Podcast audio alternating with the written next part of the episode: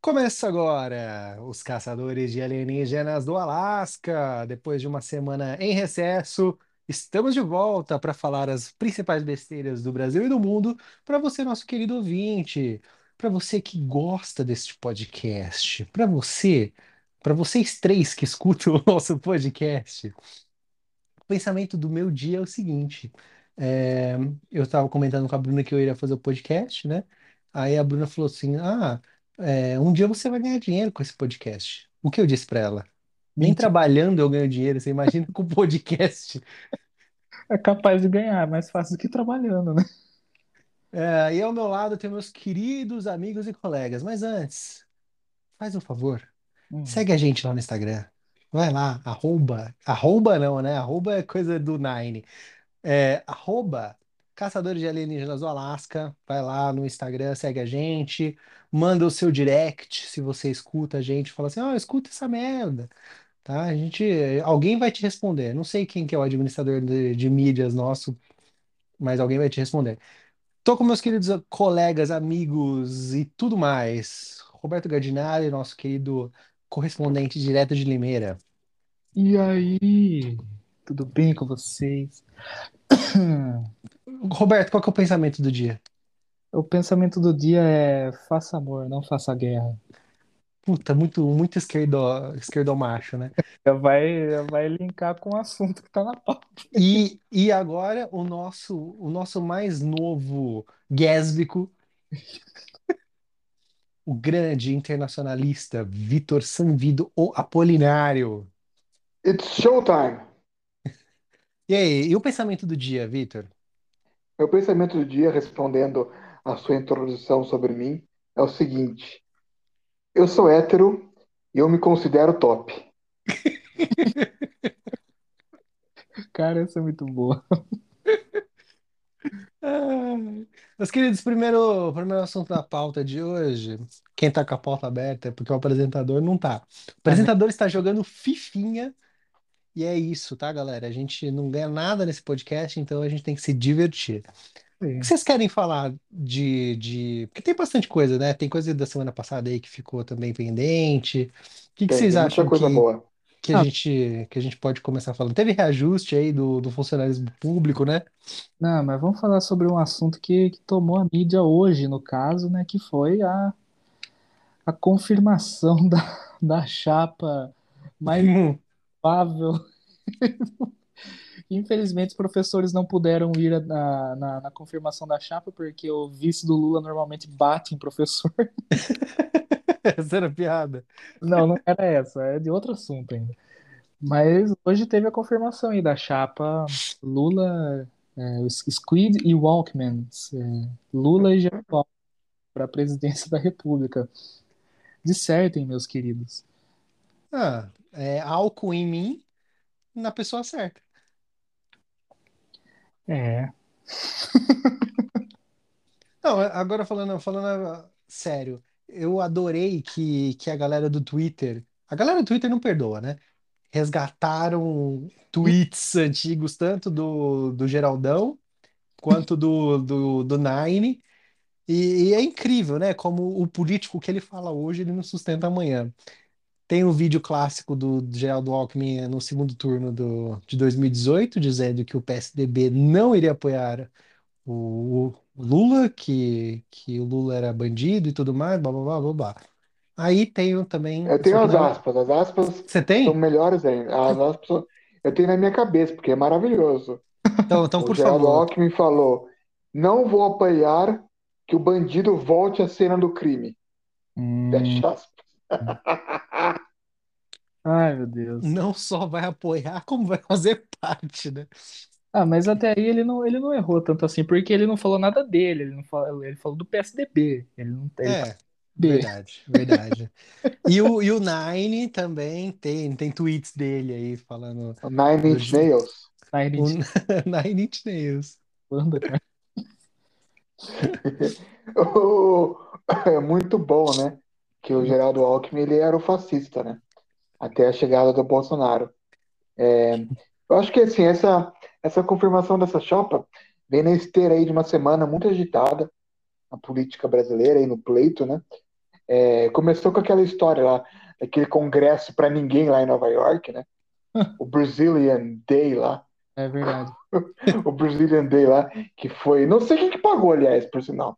Tava lá o Dória, tava lá o Tabata Amaral, tava lá os dois ministros do Supremo Tribunal Federal. Aliás, esse foi um ponto que a gente pode discutir mais tarde. Muito interessante a fala do ministro Barroso e do ministro Lewandowski. Ambos é um falam muito, né? Robert Lewandowski. Não, ambos falam mais do que o que necessário, né? É, mais do que é, o necessário pelo cargo mais. deles. Exatamente. É, mas focando na política, depois deixando os egrégios ministros mais para mais tarde, é, é uma desesperadora tentativa de se unificar a terceira via é, em torno de uma candidatura só, mas ninguém sabe que, qual candidatura, né? Porque tem o Dória, mas tem a Simone Tebet, que ainda ela e o marido dela e o filho acham que tem chance de ser eleita presidente da República o Michel Temer, acho que seria maravilhoso. Um retorno, retorno triunfal do vampiro. E eu, eu enxergo na chapa Lula Alckmin uma tentativa de fazer o mesmo, sabe? De conseguir angariar, tirar votos do Bolsonaro no centro-sul do Brasil, principalmente em São Paulo. Mas ao mesmo tempo. em São Paulo, que todo mundo odeia o PSDB. Então, o Alckmin não é mais cabo eleitoral. Aí que tá, exatamente esse é o meu ponto. Ele foi. O Alckmin e o PSDB em São Paulo reinaram por 20 anos depois que o Mário Covas morreu, baseado exclusivamente no sentimento antipetista do paulista e do paulistano. Pode ver que o PSDB abandonou o, a, a falsa impressão de ser antipetista, que o, o partido vai perder o Estado. Vai é. perder o Estado pela primeira vez em não sei quanto tempo, para falar a verdade. Quase 30 anos, né? Que, que o PSDB não, foi, não, foi, não governava o Estado. É, é, impressionante. E eu acho que a cena dos dois, né, sentados na mesma mesa, como duas crianças que brigaram no intervalo da, da aula na escola, é muito constrangedor. É muito constrangedor e para mim mostra a sede de poder de ambos, sabe? Do Alckmin, que claramente vai tentar chegar a vice porque sabe que não consegue ser presidente e depois vai tentar arquitetar um golpe, e do Lula, desesperado, porque o Lula não consegue mais ser o paz e o amor, ele é o Lula verdadeiro agora, né? Que fala groselhas a esmo e está tentando moderar com seu um vice, um vice que ele acha que é um vice banana. Só que eu acho que se essa chapa for a vencedora do pleito, vai dar problema mais para frente. Eu não, queria aproveitar, antes do Roberto falar, e jogar uma, um dado aí para vocês que é assim é preocupante, é uma tendência. Saiu hoje também, saíram, né, mais de uma pesquisa e Data foda-se.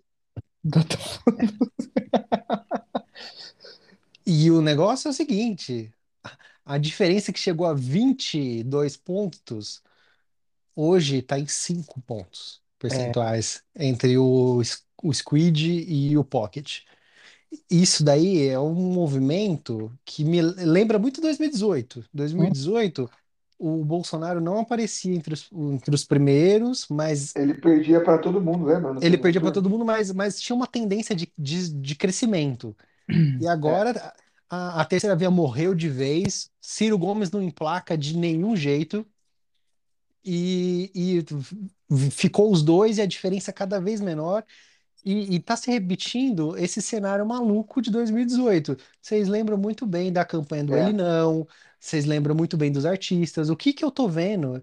E, e que é, eu já vi muita gente, inclusive no Twitter, falando: continuem artistas, vocês vão eleger o Bolsonaro novamente. Porque Isso, tudo. e o próprio Lula vai eleger o Bolsonaro novamente. Eu não Com com as duvido. groselhas que ele está falando. Eu não duvido. E, ah, e outra coisa que lembrou uma fala do Vitor, é, eu vi um deputado falando justamente de, sobre o Lula não ser é, de- candidato. Falou assim, ó, Lula tá numa cortina de fumaça agora e vai chegar perto do pleito e vai falar que tem uma, uma doença rara, uma doença aí, tipo, alguma coisa e vai cair fora. Quando ele perceber que não vai ganhar, ele vai cair fora. É. E cada vez mais eu penso isso, que tipo, se o Bolsonaro continuar crescendo e chegar lá para agosto, os dois tecnicamente empatados, Eu não sei não, viu? É, o... essa queda na distância também, da gente, a gente pode atribuir, além da- das groselhas do, do, do Lula, né, também é o fato do, do Moro ter, enfim, enterrado o nome dele na, na lama, essa, essa aí, né? Nossa, o Moro, ó, ele vai estar nos livros de marketing político Com como um exemplo negativo case de fracasso. De fracasso, não só de Benchmark. marketing político, né? Ele vai estar nos livros de direito como um cara que manchou uma carreira. Ele manchou a carreira, gente. Não é possível que o cara. é O, o que que o ego, Ele fez tudo errado. Ele fez tudo errado. Tudo. Depois da Lava Jato. Absolutamente tudo. tudo o, errado. o primeiro erro dele foi ter acerta- aceitado a nomeação a ministro, né? Mas Aham. Esse foi o erro mor. Esse foi o erro mor. fosse só isso, ainda se, se, se ele decidisse, se ele decidisse não, né? Se, se ele tivesse caído, mas caído e decidido ficar, ficar na boa sem fazer o que ele fez, ele ainda teria alguma chance de se recompor, né? Mas não, fez toda essa papagaiada aí e agora ele conseguiu até uma. Foi, foi o mais bizarro de tudo, que é o. Ele tá no União Brasil agora, né?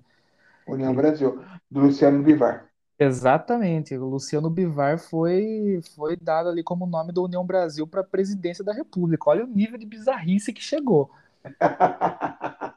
Aí, a hora que eu li isso aí, eu falei, não, não é possível. Não, eu esfreguei o olho. Ah, cara, não, não pode ser. Mas é. E esse aí é um do- dos principais motivos, né, do, do, da, da distância dos dois ter, ter diminuído. E, e com relação ao, ao Alckmin, a candidatura dele a vice vai ser um negócio assim que é muito mais um, um projeto pessoal do que um projeto político, né? Com certeza. Porque o político pro Alckmin é, tá sendo péssimo, já se provou péssimo. Aí do PSDB, eu nem digo tanto mas ele ter saído do PSDB já bradando que ele seria o, que ele estaria estudando o serviço do Lula e tudo mais, é, todo o apoio que ele tinha escafedeu-se, né? E, mas Acabou. como o projeto talvez seja interessante para ele pelo simples fato assim, se numa eventual vitória do Lula, eu é como vocês falaram, eu, a forma que ele tem de chegar o mais perto possível do, do Palácio do Planalto, já que ele não tem força para ser presidente. né? O máximo que ele vai chegar, o auge da carreira dele, o auge do, da, da vida pessoal dele, do eco dele, vai ser, puta, eu fui o vice-presidente. E vai ser isso, né? Agora, é, todas essas escolhas do, do Lula fazem a, o- as intenções de voto é, nele é, desaparecerem, basicamente. E eu também coloco essa, essa queda do Lula na conta do, do Alckmin por causa disso, né? Enfim, é, ainda tem muita coisa para acontecer, né? Agora, a terceira via unificada, que é, um- é uma utopia, né? É, nessa semana eu andei lendo realmente a- as pessoas defendendo, as pessoas assim, os que seriam os nomes da, da terceira via, né? É, angariando apoio para Simone Tebet, o que não faz nenhum sentido, porque ninguém conhece essa, essa pessoa. Não, não vou entrar aqui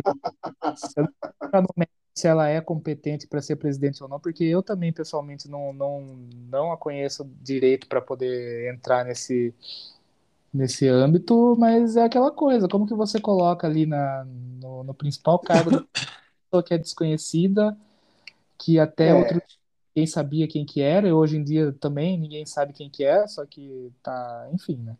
É complicado, cara. É um, é um, é um grito muito abafado. Isso aí não, não vai dar certo. É Vitor, complicado quer- porque Isso. é complicado, Vitor, porque a questão da Simone Tebet, porque o que ela tem de força é a força do aparelho do MDB por trás, né? É, essa é a força que ela tem. Mas para o público, que, que é quem conta numa eleição, ela não tem força nenhuma. Eu acho que o que, o que a ideia de uma terceira via unificada não funciona, primeiro porque eu desacredito fortemente na ideia da terceira via na política brasileira. Eu venho aqui dizendo que a política brasileira é uma política bipolar, é bipartidária. A esquema da eleição brasileira, desde 1995, é essa. Não muda. Em 1990, que foi a primeira eleição democrática do Brasil moderno, nós tivemos uma eleição multipolar, mas foi uma exceção. Desde 95, todas as eleições são bipolares. E o espaço que era ocupado pelo PSDB foi surrupiado pelo Bolsonaro. E o PT continua seu lugar cativo na esquerda. Isso que faz o Ciro Gomes, que está lá estacionado com seus 8%, ser tão irritado com o Lula. E novamente eu acho que ele não vai apoiar o Lula no segundo turno. Por é. quê? O Lula não deixou o Ciro Gomes brincar na vez dele. Ele ficou com o brinquedo na mão. O Lula podia ter muito bem, se ele quisesse, o bem da esquerda, o bem do campo democrático dito progressista, ele teria muito bem passado a bola para o Ciro Gomes. Não quis e criou esse caos, essa eterna dicotomia entre é, uma esquerda hidrofóbica, é, radical, dada pelo próprio Lula, mais radical do que nunca, e o Bolsonaro, não precisa nem falar, né? Radical ao extremo, do outro lado. É, agora, o interessante dessas pesquisas que você comentou, Vitor, esses últimos dias, é o crescimento do Bolsonaro nas regiões norte e nordeste. No norte, o Bolsonaro passou já, vi uma pesquisa ontem, não sei de qual veio, acho que era do G1, ou da Globo, encomendado pela Globo, que o Bolsonaro já tem 41% das intenções de voto contra 31% do Lula uh, no norte. E no Nordeste, em alguns estados, não todos, por exemplo, na Bahia e em Pernambuco, o Lula ainda tem uma folga considerável, mas em outros estados, como a Paraíba, o Bolsonaro já está em empate técnico. Eu acho isso inacreditável, sabendo como a força do PT não há muito tempo nessas regiões do Brasil. E a última coisa que eu queria comentar é o seguinte: você imagina mostrar para pessoas em 2014 ou 2012, ou até 16 mesmo, uma foto de uma chapa Lula-Alckmin. Que loucura que seria. Inacreditável. Seria loucura e eu quero continuar na loucura aqui e na política. Eu não sei se vocês estavam querendo falar disso, mas eu gostaria da opinião dos, dos senhores, porque a gente vai ter a cassação de um, de um deputado por ter falado merda e por, pelo É, áudio ter vazado.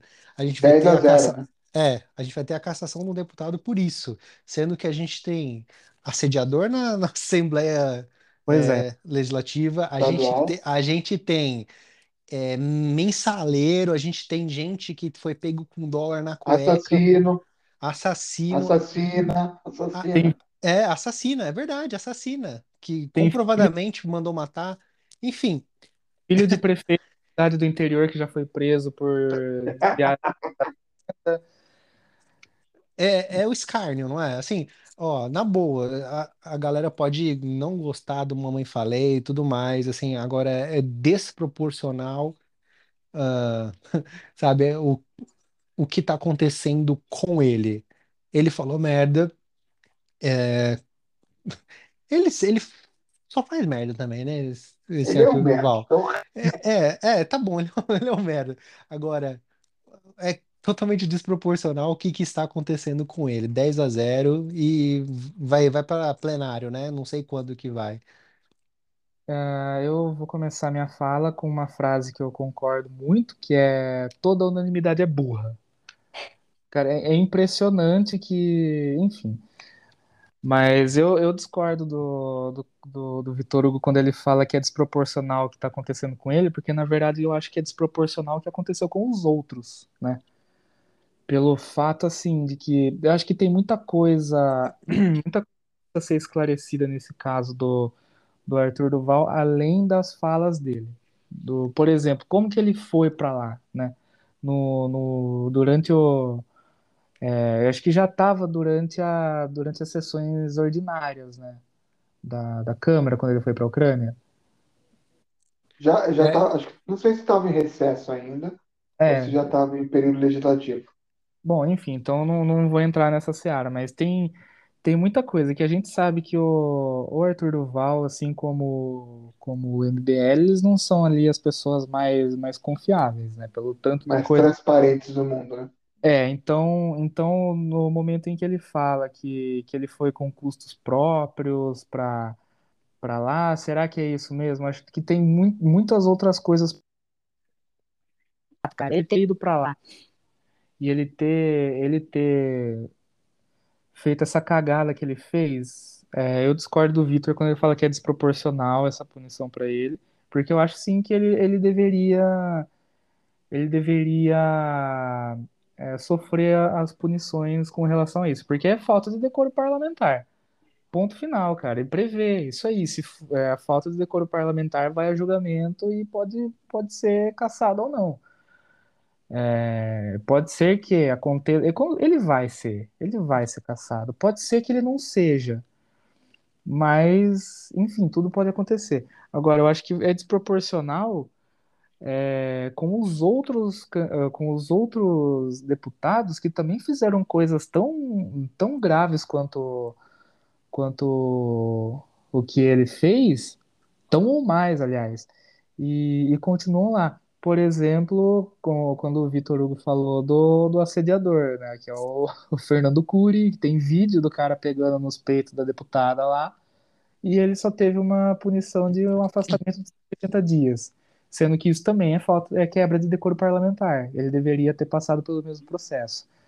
Eu acho que não é desproporcional com o Arthur Duval, é desproporcional com os outros, porque aí, aí é, a situação ela acaba, ela acaba virando questionável nesse sentido. Por que, que um cara fez merda e ele é caçado e os outros e os outros que também fizeram merda, que é, mandaram matar, é, que é, assediaram a, outra deputada no meio da, da sessão plenária, continuam lá, sabe? Eu acho que, que eu acho que não faz sentido nesse caso. Agora, no caso da punição dele, eu acho que eu acho que é o, é o que cabe de fato.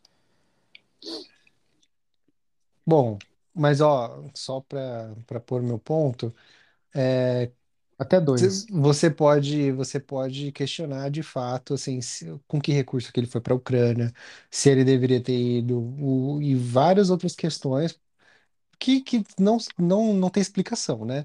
Ah, o dinheiro do que o MBL supostamente arrecadou para ajudar as vítimas lá, enfim, se, se foi destinado, se não foi, o que fizeram com esse dinheiro. Agora, isso não foi objeto da denúncia, mas sim o áudio vazado. Eu, a minha questão é o seguinte, tipo, é, eu acredito que seja desproporcional, porque assim, é, porra, primeiro que não foi uma declaração pública dele, é uma coisa vazada, é uma coisa que ele falou para, tipo, amigos. Isso não, não tira a podridão do áudio dele. Agora, porra, é, cara, né, nessa porra desse Brasil, é isso que é foda. Tipo, eu entendo que o, o mundo ideal, sabe, é igual aquela música do, do Aladdin, né? No mundo ideal. É, a punição, a punição deveria ser de fato para todos. Agora, o, o, o elo mais fraco, que, que é o cara lá que tem o teto de vidro, né? Que é o cara é vidraça, né? Fácil de, de bater nele, fácil de queimar ele. E aí ele tá, tá tomando, tá sendo um bode expiatório aí de uma galera aí. Agora, se me permite acrescentar mais uma coisa também, é, o que eu achei bizarro foi ter, foi ter gente assim, tipo, o carteiro reaça sendo contra ele, sabe? Sendo que o maluco ele tá também no, no mesmo no mesmo grupo de WhatsApp que ele tava, né? Que o Arthur Duval tá. Vocês Inclusive, viram que ele, ele deu entrevista, né, pro, pro, pro Vilela, e acho que foi nessa semana, semana passada. no qual ele fala que ele mandou esse áudio aí para um grupo pequeno de, de, de amigos, mas que, que era tipo 10, 20 pessoas, eu não me recordo exatamente, mas que era um grupo de WhatsApp pequeno. louco pequeno É, é de pequeno. de Porra, amigos. Pode ter 250 e não sei quantos hum, pessoas no grupo do WhatsApp, eu acho que 10, 20 pessoas não é um grande grupo. É que nós, a gente é, porra, é difícil ter mais de três amigos, né? é difícil ser né, além de mim. E aí, e o foda é que assim, mano, ele sabe que, par- que saiu dali, mas ele não sabe exatamente quem foi. Ele, segundo ele, né? Ele disse isso. É foda, imagina você ter uns amigos assim, pau no cu do Não. caralho. É, então é isso, o cara vai, vai ser caçado, mas toda ação tem uma reação, né? É, é uma coisa que ele falou que de fato pode, pode, pode vir a acontecer na, na política, né? Ele falou assim: ah, você corta uma cabeça, nasce outra. Então, tipo, estão estão tirando o maluco, mas aí pode fortalecer outras coisas.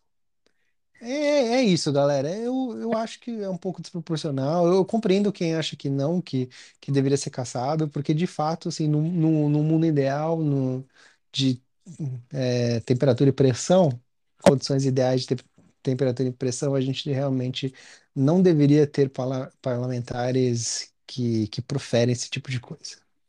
É, você falou de que vai acabar fortalecendo, eu também acabo acreditar nisso, até porque vai acabar fortalecendo justamente um pouco esses caras aí que não sofreram a punição exemplar como a dele, né? Por isso que, assim, de novo, eu vou bater na tecla que eu acho que não é desproporcional com o Arthur Duval, mas sim com os outros, né? Porque, pô, no caso da, da deputada lá também foi, foi foda, sabe? Da- Tem, tipo, tem vídeo do cara pegando a mulher por trás, colocando a mão nos peitos dela, sabe? E o cara foi afastado por 180 dias e morreu por aí, sabe? É um negócio assim que aconteceu, o cara já tava, começa que ele já tava bêbado na sessão plenária, sabe? Mano, que, que que é isso, sabe? Que que é isso? Vanusa. Não, é a Vanusa não. Vanusa louca. Meu, meu sonho é ir bêbado pro serviço. Ah, se eu trabalhasse em redação, você ia ter. Meu, se você trabalhasse numa, se você Ambev. trabalhasse na maior cervejeira do mundo, eu teria uma desculpa. Você ia ficar bêbado no serviço. Enfim, Fazendo test drive aqui do. Fazendo consumação aqui, mínima. é, só que a degustação você não engole o... a birita, né? Não, mas é que eu tenho que sentir o retrogosto. Ah, entendi. Justo. Ah, eu quero ver a opinião do Vitor. Você terminou, Roberto? Eu não quero cortá-lo. Eu não- é, você terminou aqui, cortou o seu áudio. Não, Eu term- não quis te cortar, mas cortou o seu áudio. não, pode, pode seguir. Eu vou passar a bola, já que eu estou jogando FIFA. Bom, vai lá, Vitor, que eu, eu tava perdendo de 2 a 0 e empatei. Então, diferentemente de vocês, eu não estou jogando FIFA, estou vendo futebol. Ó. É, e vou discordar de ambos. Na minha opinião, polêmica, hein? Coloca o GIF do esquilo com os olhos arregalados. Tan, tan, tan. É, na minha opinião, Arthur Duval não está sendo caçado nada a ver com o que aconteceu na Ucrânia. Ele está sendo caçado por motivação simplesmente política. Eu acho que ele é de um grupo minoritário na Lesp. Eu acho que ele é de um grupo minoritário no establishment político brasileiro. E qualquer brecha para esse grupo é motivo de cassação. E acharam uma brecha e aproveitaram para não só é, caçar Arthur Duval, como desmoralizar o grupo inteiro. O que eu acho curioso e até de certa forma poético é que o MBL, que se fez na esteira daqueles protestos de 2013 e surfando na onda do bolsonarismo e do descontentamento com o PT, decidiu se aliar com esse establishment, né? O establishment que, que gosta de cancelar, os canceladores, os que querem aprovar a lei da fake news. E foram comidos pela própria monstro, né? pela própria criação. E tá aí o exemplo máximo, que é o Arthur Duval, sendo caçado nada mais, nada menos por essa turma que anseia eliminar qualquer um que não tenha opinião exatamente igual a deles. Outro caso, que não é idêntico, mas similar a esse, é daquele vereador do Rio de Janeiro lá, que fez aquela cagada homérica de manter relações sexuais com a menina de 15 anos lá, mas está muito mal explicada essa história aí, porque ele Tá. começou a ter envolvimento com milícia lá, de desmascarar as milícias, e aí aparece esse vídeo do nada. Tem explicação? Tudo bem. Eu acho que no Rio de Janeiro, se você quer mexer com milícia, primeiro, você tem que ser um kamikaze. Segundo, você não pode ter teto de vidro. Esse cara tinha teto de vidro. Mas Está muito mal explicado essa história aí também. Eu acho que essas coisas de cassação, comitê de ética, na política brasileira, não tem nada a ver com ética, é pura politicagem. Roberto? Ah, eu ia fazer um comentário, mas. Ah, tá. Quando... Desculpa, deu um branco momentâneo aqui. Que o, o Vitor, quando ele fala do, do establishment, me lembro, eu me lembro muito do, do, do nosso. É, é impossível não se lembrar desse cidadão, desses cidadãos que é da família Bolsonaro, né? Tem os caras que, quem? que é, iam lutar contra, o- contra o establishment, contra o, contra o, o sistema, né? Só que eles não deixam de ser o sistema, né? São o sistema da pior maneira possível. E A o família só está na, na funcionalismo público há 250 mil anos, né? é, é, Mas é, é contra o sistema. contra o sistema. Eu acredito que o, o MBL embarcou nessa, nessa barca furada aí, né? O MBL se, se deu um tiro no pé, que não foi um tiro de chumbinho, mas foi um tiro de Foi, foi tiro de escopeta igual o amigo porto-riquenho lá do, do Supla, Supla. no Harlem. Só que o Supla pelo menos não perdeu o pé dele, né? Agora- Enfim, né? O MBL cavou a própria cova, cara. Eles, eles, é, acho que com, com o Arthur Duval também é culpa do MBL. Eu, inclusive, Sim.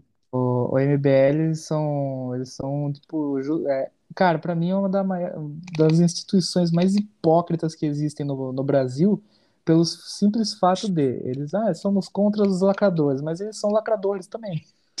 Exatamente. Começa- E acho até que demorou pro grupo começar a ruir, principalmente começando pelo, pelos líderes aí, no do Arthur Duval, é, principalmente que é o primeiro que tá se ferrando mais assim, mas em breve vai acontecer o mesmo com o Kim. E o do Kim quase foi com o negócio do podcast, né? quase foi. É que a galera É. decidiu mais para Cristo do que ele, né? O que eu acho que foi um, foi um negócio meio equivocado, né? Terem pegado muito mais no pé do Monark do que do Kim, pelo fato do Kim ser um parlamentar, né? Mas tudo bem, quer dizer, tudo bem não, mas enfim, vocês entendem, né? Enfim, demorou para acontecer, mas os caras, eles, eles não conseguiram dar conta do que eles estavam virando. E a tendência é acabar e acabar da pior maneira possível. Bom, vocês querem falar mais sobre isso ou vamos falar de mundo? O MBL, eu acho que é também, além de concordo 100% com o que o Roberto falou, mas tem mais um detalhe. Em 2013, começam a ganhar popularidade como liberais, quase como ANCAPs, queriam reduzir o Estado, reduzir impostos, e não mostraram serviço. É. Eu não vi em nenhum momento os parlamentares ou oficiais eleitos do MBL levantando essa bandeira, sinceramente. Totalmente se voltaram para ser lacradores, como o Roberto falou. Zero de trabalho em prol de empresa, do pequeno empresário, do empreendedor. Não teve esse trabalho. O trabalho foi de lacrar esses É. últimos quatro anos. E aí deu no que deu, e eu acho que o povo que colocou eles lá com essa esperança, é, pessoal que se identifica com o liberalismo e com, com o anarcocapitalismo, cansou. Cansou. E aí o, um partido murchou por dentro. Igual a uma medida muito parecida, na minha opinião, aconteceu com o Novo. É verdade. O novo, inclusive lá para tentar reeleger o Zema em, em, em Minas, eles, eles foram foram para um caminho que tava que não que tá, nossa, desculpa, quase morri. Eles, foram caminho que era expressamente, como que fala, rechaçado no, no manual deles lá, né? que é o de fazer alianças com, com outros partidos, assim, né? Enfim. Cara, No é- Brasil, ninguém resiste à politicagem. não tem jeito, né? E ó, eu vou fazer a profecia aqui. o PT vai morrer junto com o Lula. Vai ser assim. Olha, olha, acho que essa é a profecia mais ousada que nós tivemos em quase 40 episódios. Você- espero que você esteja sendo irônico, por favor, né? Não, não. Eu, eu acho que é um, insight espetacular. Eu nunca tinha parado para pensar nisso, Cara, mas não, é não um é insight espetacular. É, só para para finalizar da minha parte, a, fazer um exercício árduo, que é assistam a qualquer entrevista do, do Adam. Uma pergunta questionado sobre sobre o Lula e por que que nunca foi por que que nunca foi é, é, nunca foi incentivado dentro do próprio partido a, é, a criação de um novo líder, por que que sempre se voltou para a figura do Lula? Para vocês verem o, o, o espetáculo que é. Ah, maravilhoso, né? Mas aí não foge muito da, da- dos partidos comunistas ao redor do mundo, né? É É. o grande líder. Mas depois eu quero ver o Haddad explicando. O Haddad é um, o Haddad é um professor assim com uma didática maravilhosa. Vamos pro mundo então, galera. Qual, qual é o- Não, a peraí, bola peraí, do peraí, mundo? peraí, peraí. Tem Ainda? mais um tópico de Brasil. Não Ah, acredito. mais um tópico de Brasil. Forças Armadas. Verdade. Aí, ó, lembrei da minha piada do não faça amor, faça guerra. Quer dizer, ao contrário, né? Não faça É, Ah, porque Pronto, pode passar, pode passar pro mundo. para os caras é isso mesmo, né? Tem que fazer guerra, já que a biluga deles não funciona, né? eu gostei do que o Saviani colocou no Facebook, mas eu já não, não me recordo exatamente qual foi a piada para reproduzi-la aqui, mas eh, foi muito boa. Então depois vocês resgatem lá no Facebook do Savi, que, que, que, que foi legal. Por isso aqui enquanto, enquanto a gente vai falar. Bom, quem, quem consegue explicar e dar um resumo bom pra gente? Quantos, Basicamente, as quantos mil? Armadas brasileiras comprou 3 mil, eu acho, né? Não, Nossa, 3, não, 3 mil ou 30 mil? Não, foram 60 mil. 60 mil. Cara, tem brocha. Próteses penianas. É até Ah, vergonha isso- de falar, cara. Isso, isso me lembra Imagina aquela cara. propaganda da, da educadora de manhã lá da Clínica Up Man. Clica, né? Total privacidade, né? Boston Medical Group. Boston Medical Group. privativas. É, cara, você encontra o Henrique Meirelles lá dentro. Presidente do Boston Bank. Você chega, você chega lá no, no Boston Medical Group e você encontra o. Você encontra o. Como que chama lá? O, o Silvilu. É, não sei o que eu tô fazendo aqui. Enfim, Vitor, prossiga. É, 60 mil próteses penianas. Imagina o cara, o contador do exército, tem que fazer abrir esse pedido. abrir essa ordem de pagamento. Ou conversar com o fornecedor. Eu sou do exército brasileiro. Você me envia 60 mil próteses. E você tem que fazer três orçamentos, né? É, então, um. 20 outro. Viu, por favor, você me manda um orçamento aqui, que eu tô, tô, tô precisando de três orçamentos, que eu vou fechar aqui 60 mil próteses penianas para o exército brasileiro. E, e, e eu, eu não sei quantos Viagras, né? É, era coisa de É, milhões de comprimidos, alguma coisa assim, cara.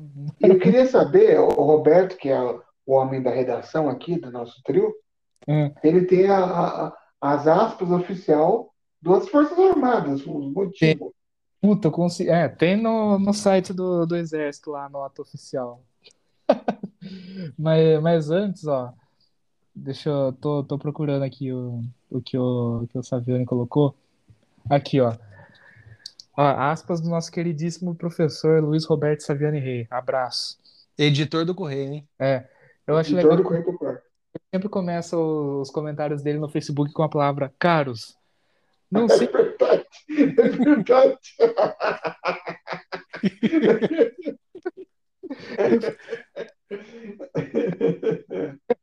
Aí eu escrevi aqui.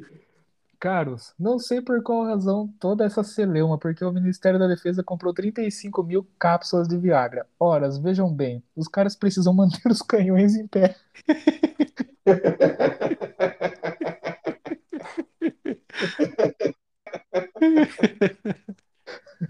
Essa foi boa, vai.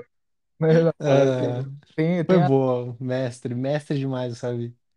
As aspas do, nosso querido presida hoje também, que ele, que ele falou que as Forças Armadas, que enfim, não, aparentemente não são tão armadas assim, né? Até o presida zoou. Não, é, ele não zoou, ele falou, obviamente ele ficou. É aquela coisa, né? Quando você sente, é porque tem, tem alguma coisa ali que, é, que pelo menos pra você tem um fundinho de verdade. Mas ele falou que que estavam zoando as Forças Armadas por causa de um, de um remédio que era usado para o, para o tratamento de hipotensão arterial. Hi- Hipertensão. Mas ó, o Viagra ele serve para aumentar a pressão, não é? É. É, em uma parte específica do corpo. né? É, também conhecido como pines. Aqui, ó, tem a nota do Exército. Ah, abre aspas, hein? O Centro de Comunicação Social do Exército esclarece que foram adquiridas apenas três próteses penianas pelo Exército Para o general. para, para o general Augusto Heleno.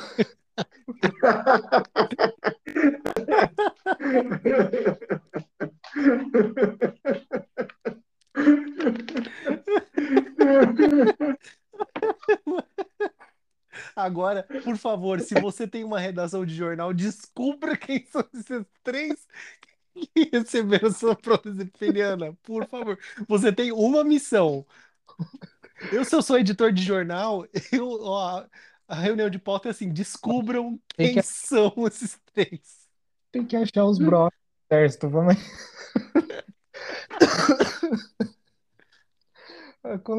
Prosseguindo aqui. Ah, pelo Exército Brasileiro em 2021 para cirurgias de usuários do Fundo de Saúde do Exército. Aliás.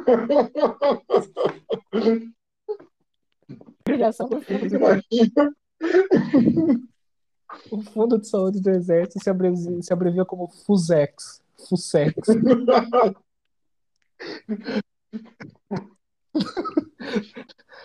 Você imagina a pessoa que teve que redigir essa nota? Nossa, cara, o, o estagiário, né? Ó, é, é, e, não, e não 60, conforme foi divulgado por alguns veículos de imprensa. Cabe destacar que os processos de licitação atenderam a todas as exigências legais vigentes, bem como as recomendações médicas. Aí depois ele, ele completa aqui. Informamos que o Sistema de Saúde do Exército, que atende cerca de 700 mil pessoas, tem como receita recursos do Fundo de Saúde do Exército, o Fu- o FUDEC,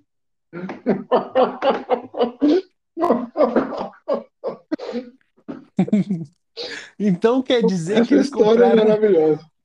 próteses penianas com recurso do Fundex. do... Acho que agora. Isso é uma coisa que só podia acontecer no Brasil. Nossa, É, você tira recurso do Fundex para comprar prótese peniana. Ah, genial, a piada vem pronta aqui nesse. então, agora vai mudar o nome da a abreviação da SpaceX, ao invés de escrever com C, vai ser com S, né? Escola, talvez, não sei. Ai, meu Deus do céu, cara. Mano, 60, cara, 60. Ah, E três licitações ainda por cima. Aí o melhor Ah, hoje as pessoas precisavam, né, cara? Ah, é. Ah, é duro, né? Imagina você ser broxa pro resto da sua. Não, é mole, né? Não é duro, não.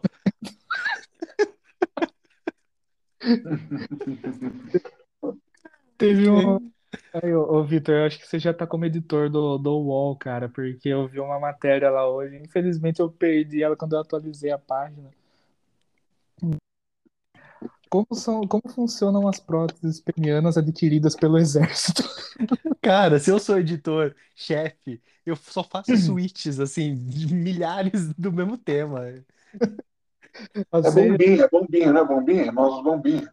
não é, não é. É, não, você não dá uma bom- aquelas bombadinhas pra ele ficar. Up! Não, é uma que vai por dentro do corpo, essa aí, é diferente. Ah, Nossa. é tecnologia, né, cara? É, então. Porra, os caras gastaram sei lá quantos mil reais nisso aí, vai comprar um negócio furreca, mano. Afinal de contas, é para Augusto Heleno, né? Nossa, Augusto Heleno. Ai, meu Deus do céu. Eduardo Vilas Boas. Eduardo Vilas Boas. Você lembra o Vilas Boas que dizem que comandou a- o massacre lá no, no Haiti? É o Vilas Boas, né? Os dois, não sei. Nossa senhora, cara. O Vilas Boas, que outro. Tem o, o Silvio Luna, que era da Petrobras lá, não é? É General Silvio Luna. né? Ah, Almirante de esquadra, alguma coisa assim. É, esse aí, os, os milico, cara. Então é isso. é, Eu vi uma outra, uma- um outro comentário que eu vou usar para encerrar minha participação aqui, né? Que o exército brasileiro tem, tem munição para apenas 20 minutos de guerra, mas tem, tem munição para dezenas de horas de sexo selvagem. Agora com mais três integrantes aí do grupo com próteses penianas, não, é pau duraço a noite toda. Vai, vai, de, vai de pau duro pro combate. O tenho uma- Brasil, as Forças Armadas Brasileiras, você me desculpa, mas nem pra isso serve, nem pra ser piada. Ó, mandei Cara, uma imagem. Aí eu quero que você. Deixa eu ver essa imagem, por favor. Por favor, a gente.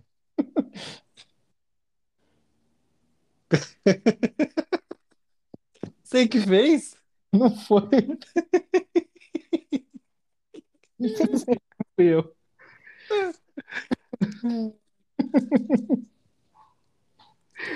É isso aí, gente. A gente precisa de, de todas as armas para a defesa da soberania nacional. É, então, né, se precisar ir com o porrete em riste, vai também.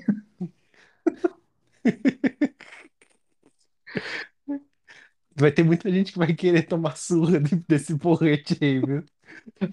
É Dentro do, do próprio exército. Lá Ô, dentro mesmo. é lá que vai ter. Foi Agora, do- dos mesmos criadores do Surubão de Noronha, o Surubão, Surubão da, da- da- das Forças Armadas. Surubão de. Da MAN. A mãe. Ah, Acabou o... Acabou a ereção, né, do assunto. Assim, de- depois do Brasil, depois dessa, o Brasil pode deixar pra trás. Assim como pelo menos três militares do Exército Brasileiro, o assunto Perder. É. Ah, meus queridos, é, chega de Brasil? Por favor, né? Já deu. Já deu, Ah, né? já deu há Essa, 26 anos, essa, né? essa semana foi Já é de 500 anos isso aqui. 522, para ser mais exato. É, Como quase diria 27, hein, Vitor? Quase 27, aliás. Vai ter Eu churrascaria, hein? é, é, eu fiquei sabendo que vai ter que vai ter comemoração aí, vai ser o quê? Quem que faz aniversário aí junto de você, seu tio? É, Eu tenho um avô que faz aniversário no mesmo dia que eu. Hum, fiquei sabendo que, que a gente vai aí comer uma carne muito boa. Não, é eu vou fazer um separado, só nós. Vamos na churrascaria. Ou Vai ser plus one. Então, Direito ao então, convidado. hum, nossa, hein? Eu Ah, agora- trabalho numa multinacional, meu amigo. É, cara, e, e outra, É, a- e outra, como você tem o desconto para comprar bebida, você, cara, você faz o melhor churrasco da face da terra, porque o churrasco você não precisa comer muito, você precisa beber muito.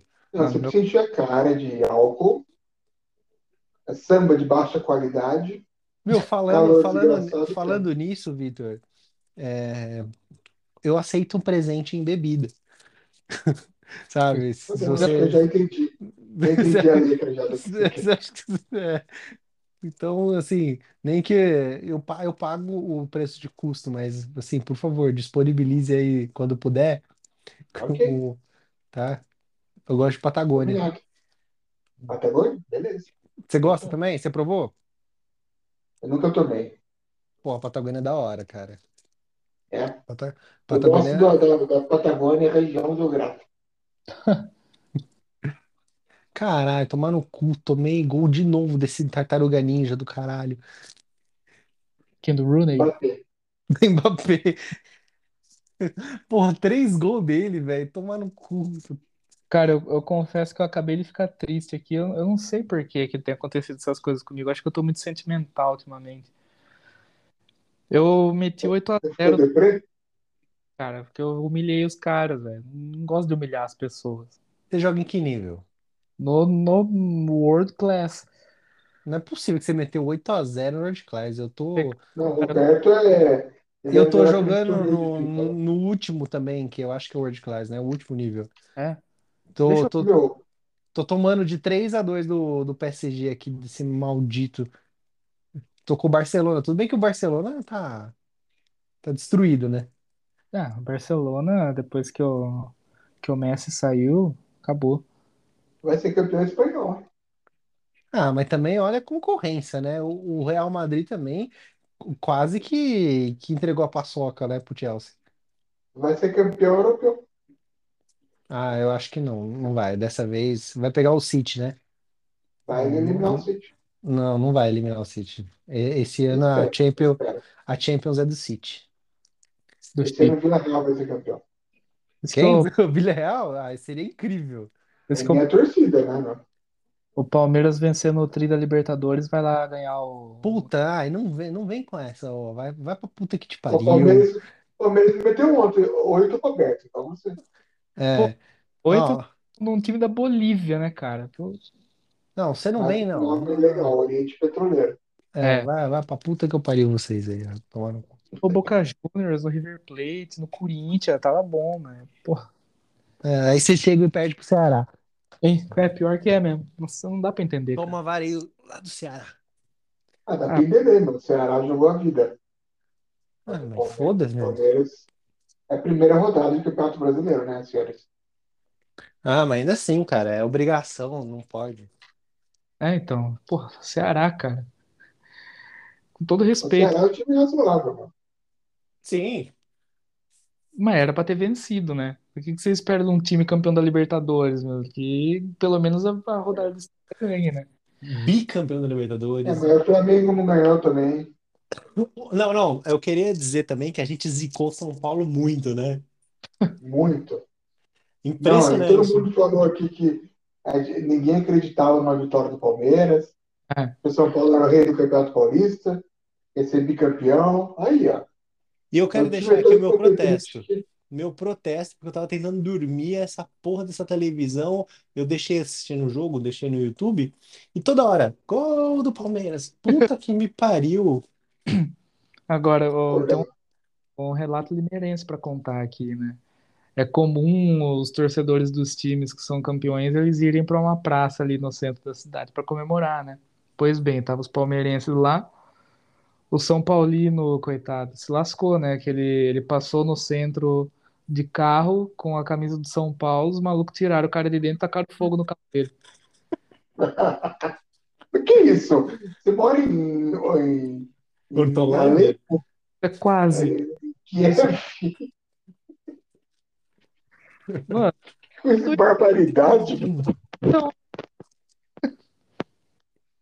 Nossa senhora. Ah, viu? É, vocês querem falar o que do mundo?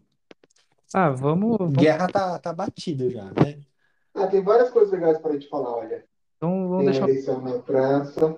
Verdade, a a questão barrigada. Barrigada foi da Folha ou foi do Estadão, hein?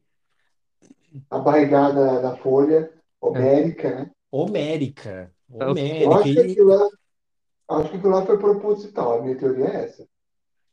Não, e na mesma semana foi primeiro e depois eles lançaram um comunicado, né, um- um dizendo pe- pedindo perdão pelo erro.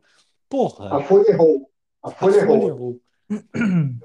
Ah, não, assim não dá, né, gente? Mas então, sobre, sobre a barrigada primeiro, né?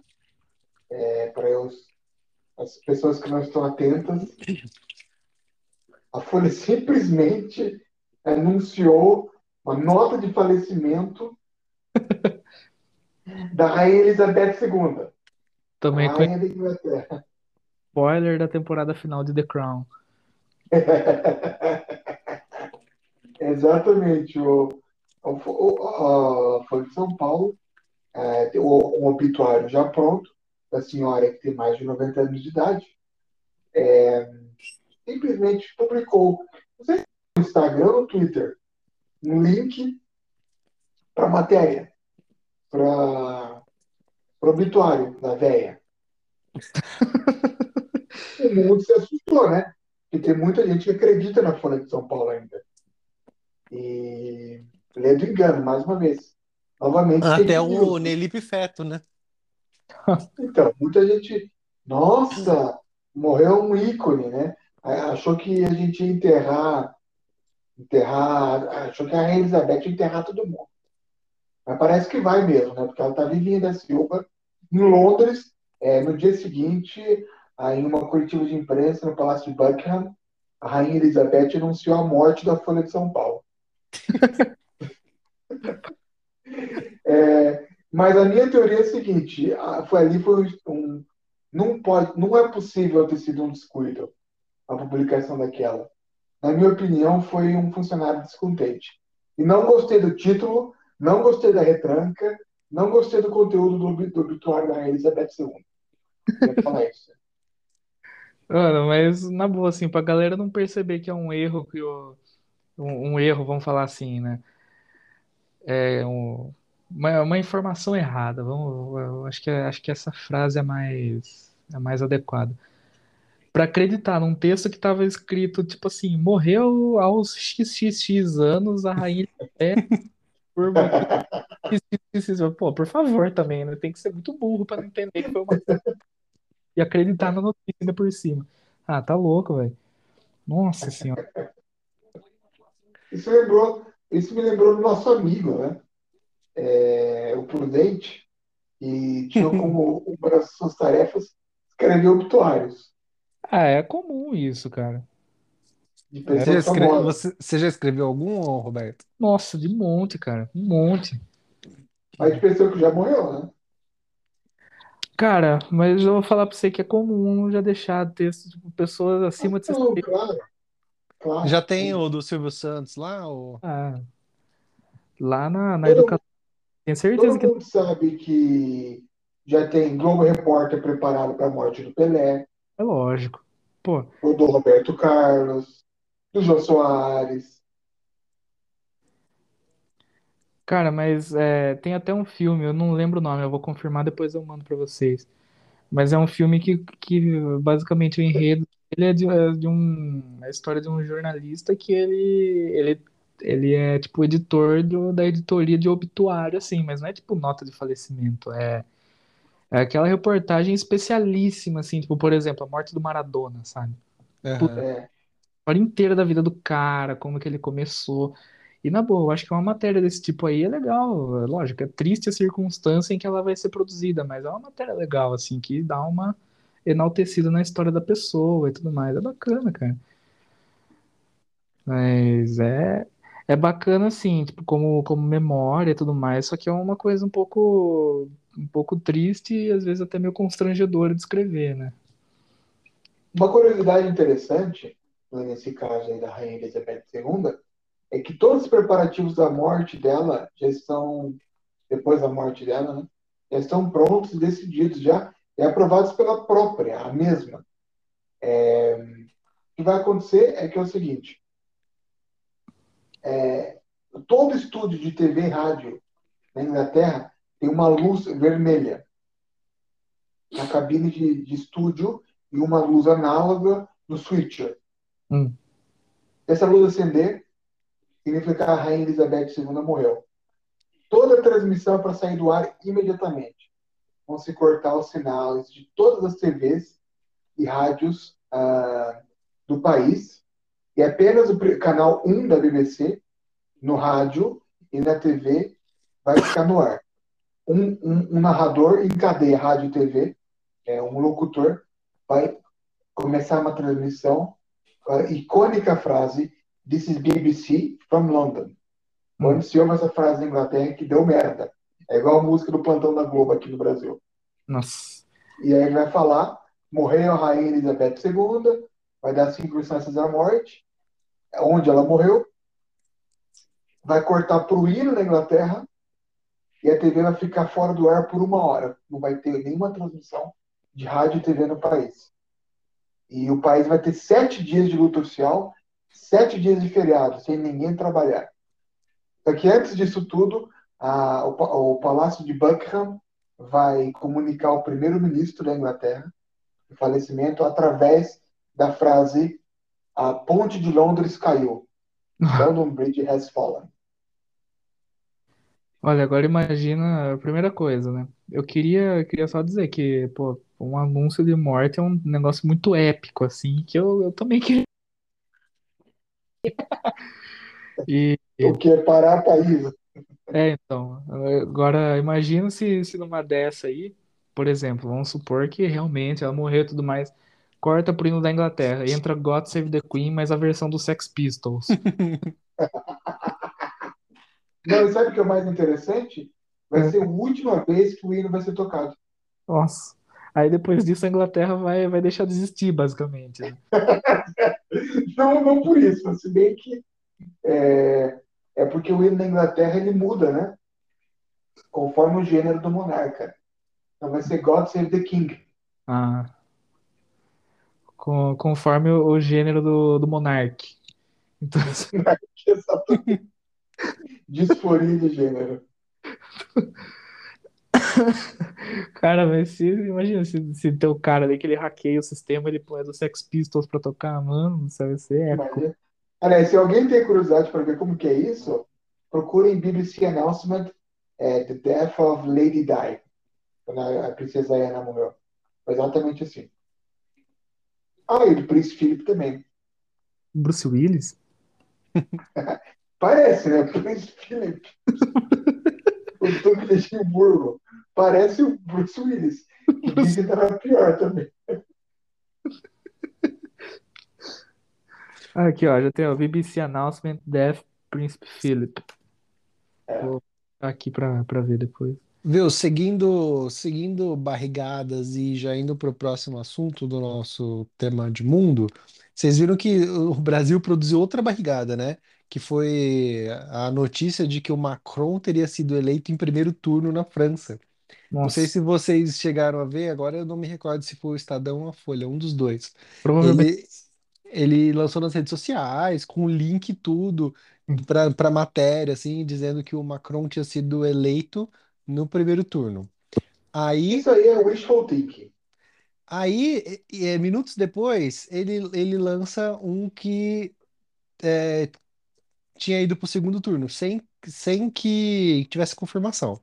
Ainda não tinha fechado lá A apuração. a No apuração. papel, por sinal. E aí depois, quando tudo deu, aí sim foi confirmado, né, que que tava a Le Pen e o Macron. O, o jornal veio e pediu desculpas, disse que ocorreu um erro, Fake é, news? É, então, aí não é fake news, né? Mas porra, quando Não eu é, vi, claro que não. eu, eu, eu acreditei por um instante, falei, caralho, como que o Macron ganhou em primeiro turno?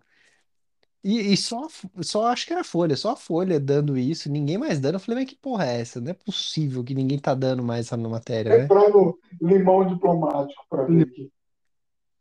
O, é, tem tem dois, dois veículos de imprensa aqui no, no Brasil que eles são.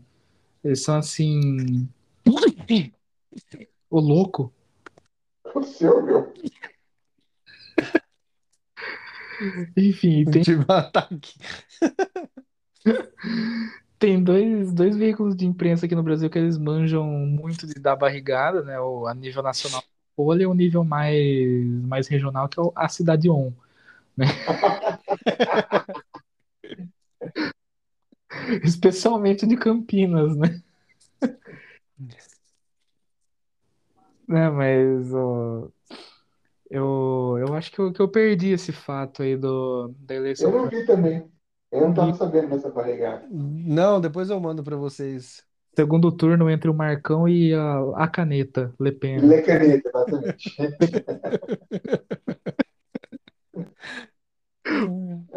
A caneta. Achei, achei que só esse eu tinha. Só eu tinha pensado nessa piada. Bom, agora vamos lá. é, vamos falar da coisa séria. E aí, esse segundo turno? Interessante, né? Interessante porque, primeiro, para os, os não francófonos, né? Não fran- francólogos, como é o meu caso, né? Eu sou anglófono, então eu odeio a França, por causa disso. Mas, é, é, brincadeiras à parte, a eleição francesa é idêntica à brasileira no sistema eleitoral. Os dois candidatos mais bem votados vão para um segundo turno. E, diferentemente do Brasil, a eleição francesa é muito polarizada. E você tinha quatro candidatos principais. O Macron, atual presidente, um mandato na França de cinco anos. Ele é liberal de centro, mas na- nessa eleição ele pendeu para centro-esquerda.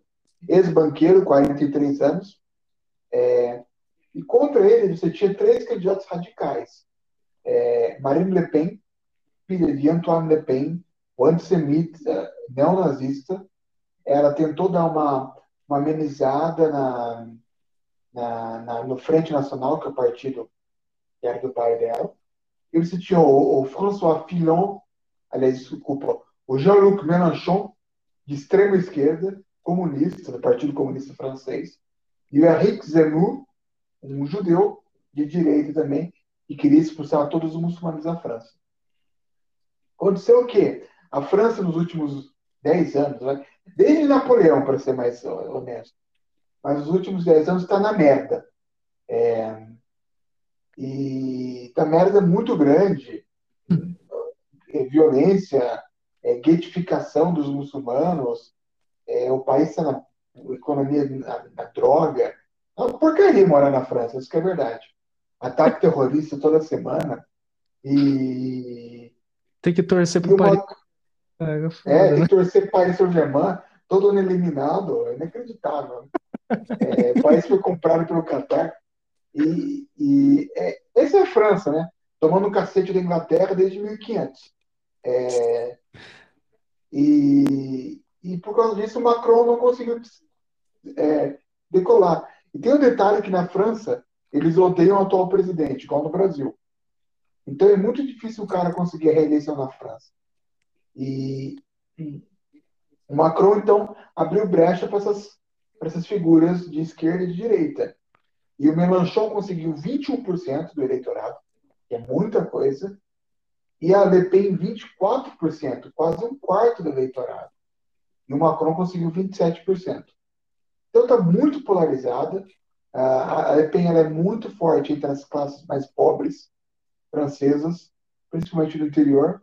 O Le Pen é mais forte nas grandes cidades e o embate desse segundo turno vai ser um embate entre a França rural, agrária, que é boa, é 60% do país, e a França cosmopolita, a França parisiense, que é muito mais pró-Macron.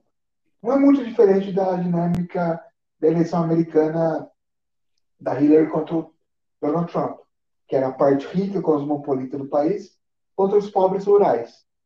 E por causa disso que a mensagem do Le Pen, da Le Pen não, não entra na cabeça dos cosmopolitas de Paris, ao mesmo tempo a mensagem do Macron não entra na cabeça do plantador de vinho em Bordeaux. Roberto? Olha, meu, meu primeiro meu primeiro statement aqui sobre isso é que eu queria dizer que uma pessoa na, na Steam, na minha Steam, acabou de entrar com o nome de Filipino do FBI.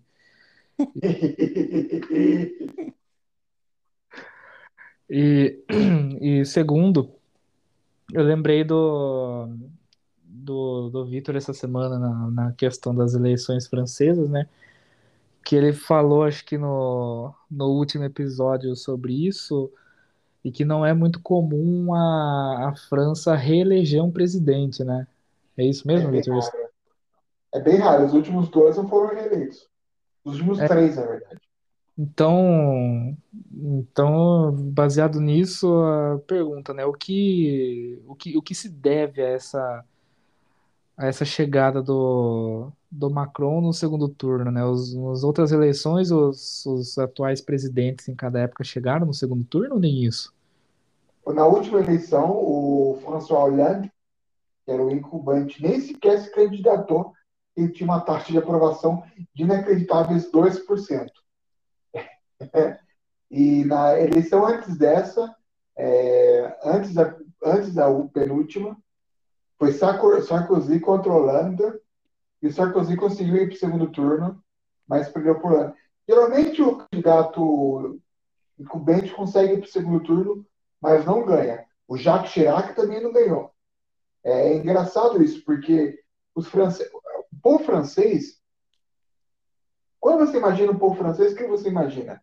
Gente sendo guilhotinada, Robespierre sendo guilhotinado, a Maria Antonieta sendo guilhotinada, eles Baguete, gente... carro a ele, baguete, gente que não toma banho, ou seja, eles são não conformistas.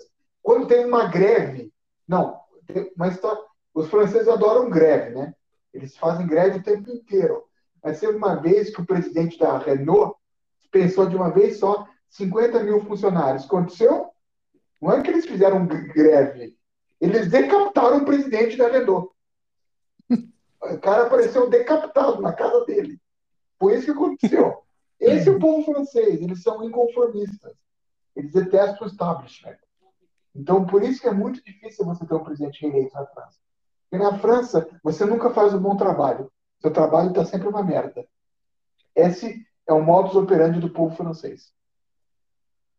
E, e tem chance de do, do, Macron ganhar o segundo turno ou é difícil? Então, a, a, a, última eleição, o segundo turno foi exatamente o mesmo, né? Foi Macron contra Le Pen. La, La Caneta, né? É,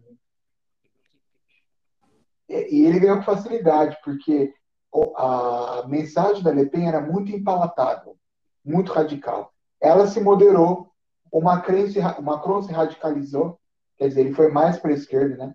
Ele era mais de centro. É, o Macron não está conseguindo sucesso nas políticas internas, nem na política externa. O país está um caos. Por isso que é muito, é muito, tá muito mais próxima a, a eleição francesa nesse segundo turno que vai ser dia 24 de abril. Só que os especialistas que eu leio, pelo menos, falam que ainda nós temos um cenário onde a vitória do Macron é 60% garantida e da Le Pen 40% de possibilidade. Então temos uma ligeira vantagem do Macron, simplesmente pelo fato de que o nome da Le Pen ainda é um pouco ligado com o radicalismo francês, por causa do pai dela. Mais alguém? Hum, acho que não.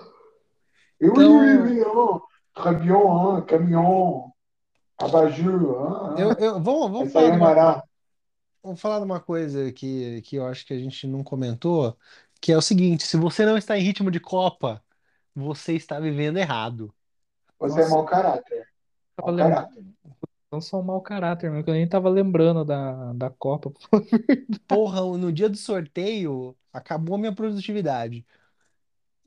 É impressionante ah, como. Ah, cara, é incrível, né? Copa é do Mundo é, coisa... é o é, sonho da vida de todo mundo. É o Brasil. Cara, eu, divido, eu divido minha vida em ciclos de Copa do Mundo. É. Você vai ver só. E a nossa vida, de fato, né? Porque a última vez que a gente se viu presencialmente foi num, num jogo de Copa Colômbia, do Mundo. Colômbia e Inglaterra. Copa é do Mundo 2018.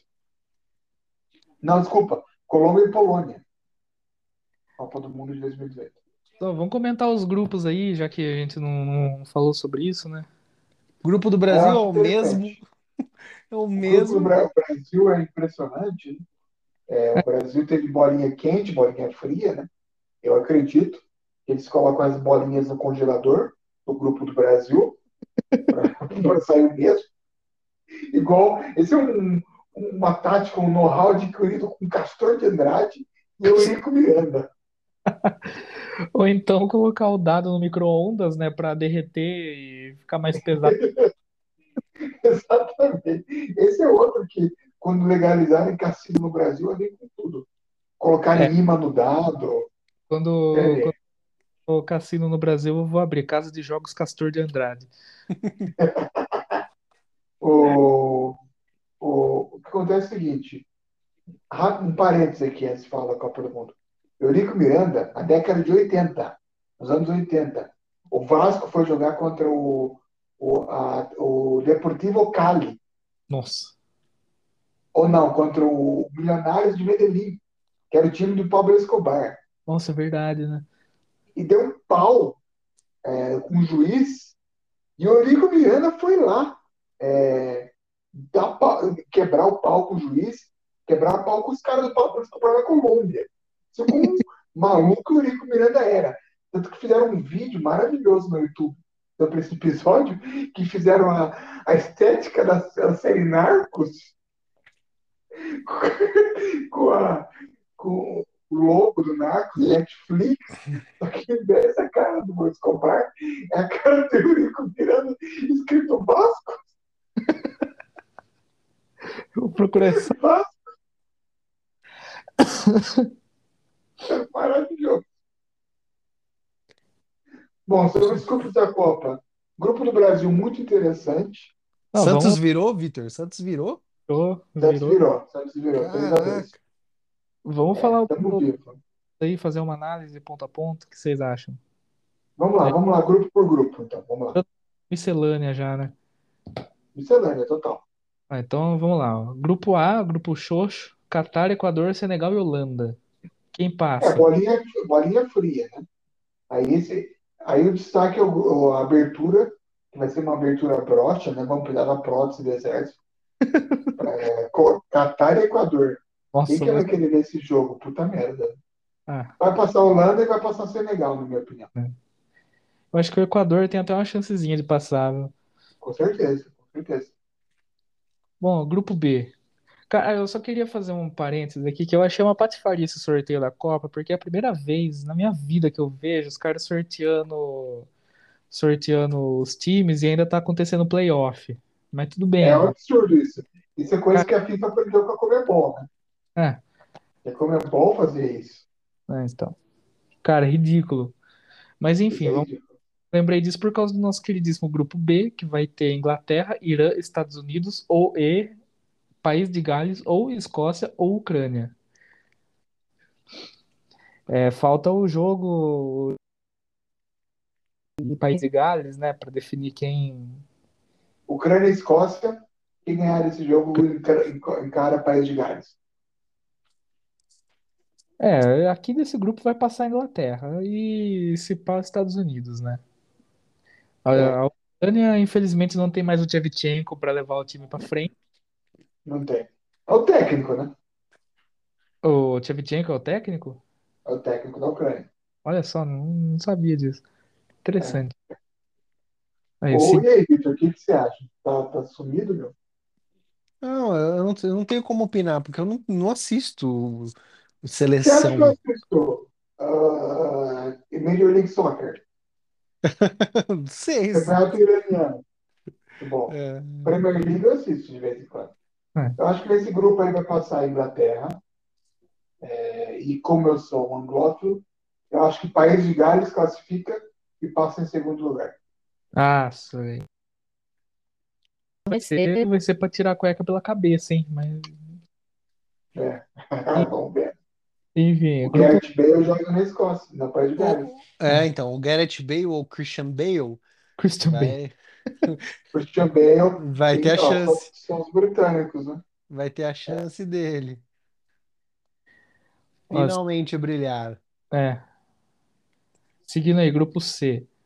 Esse grupo tá bom, hein? Argentina, Arábia Maldita, México e Polônia. Cara, é, é, Pra passar México e Polônia, cara. que se dane. se dando É Argentina, isso aí. foda-se.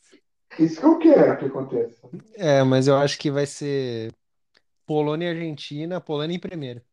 Ah, e tem uma coisa interessante, né? Que agora vão fazer de novo o tratamento de criogenia no Guilhermo Ochoa para ele jogar a décima Copa do Mundo dele. Décima Copa do Mundo como titular ainda por cima. O, o Ochoa, e como que chamava aquele cara que, que jogava no Barcelona, que era o, o mexicano lá? Rafa O, Marques. o Rafa Marques também, né? Nossa. É verdade, ele, ele jogou tipo as últimas quatro Copas, não foi? Ele jogou cinco Copas, que é recorde, sabia? Ninguém jogou mais que cinco, ele bateu o recorde de cinco. Ele e o Lothar Matthaus da Alemanha. E o Buffon. O Buffon, o Buffon também. O Buffon ia jogar seis Copas, mas a Itália ficou fora. O Buffon, se ele não fosse italiano, ele até poderia jogar. Exatamente. Nossa, o cara, a Itália é muita vergonha. É, grupo D.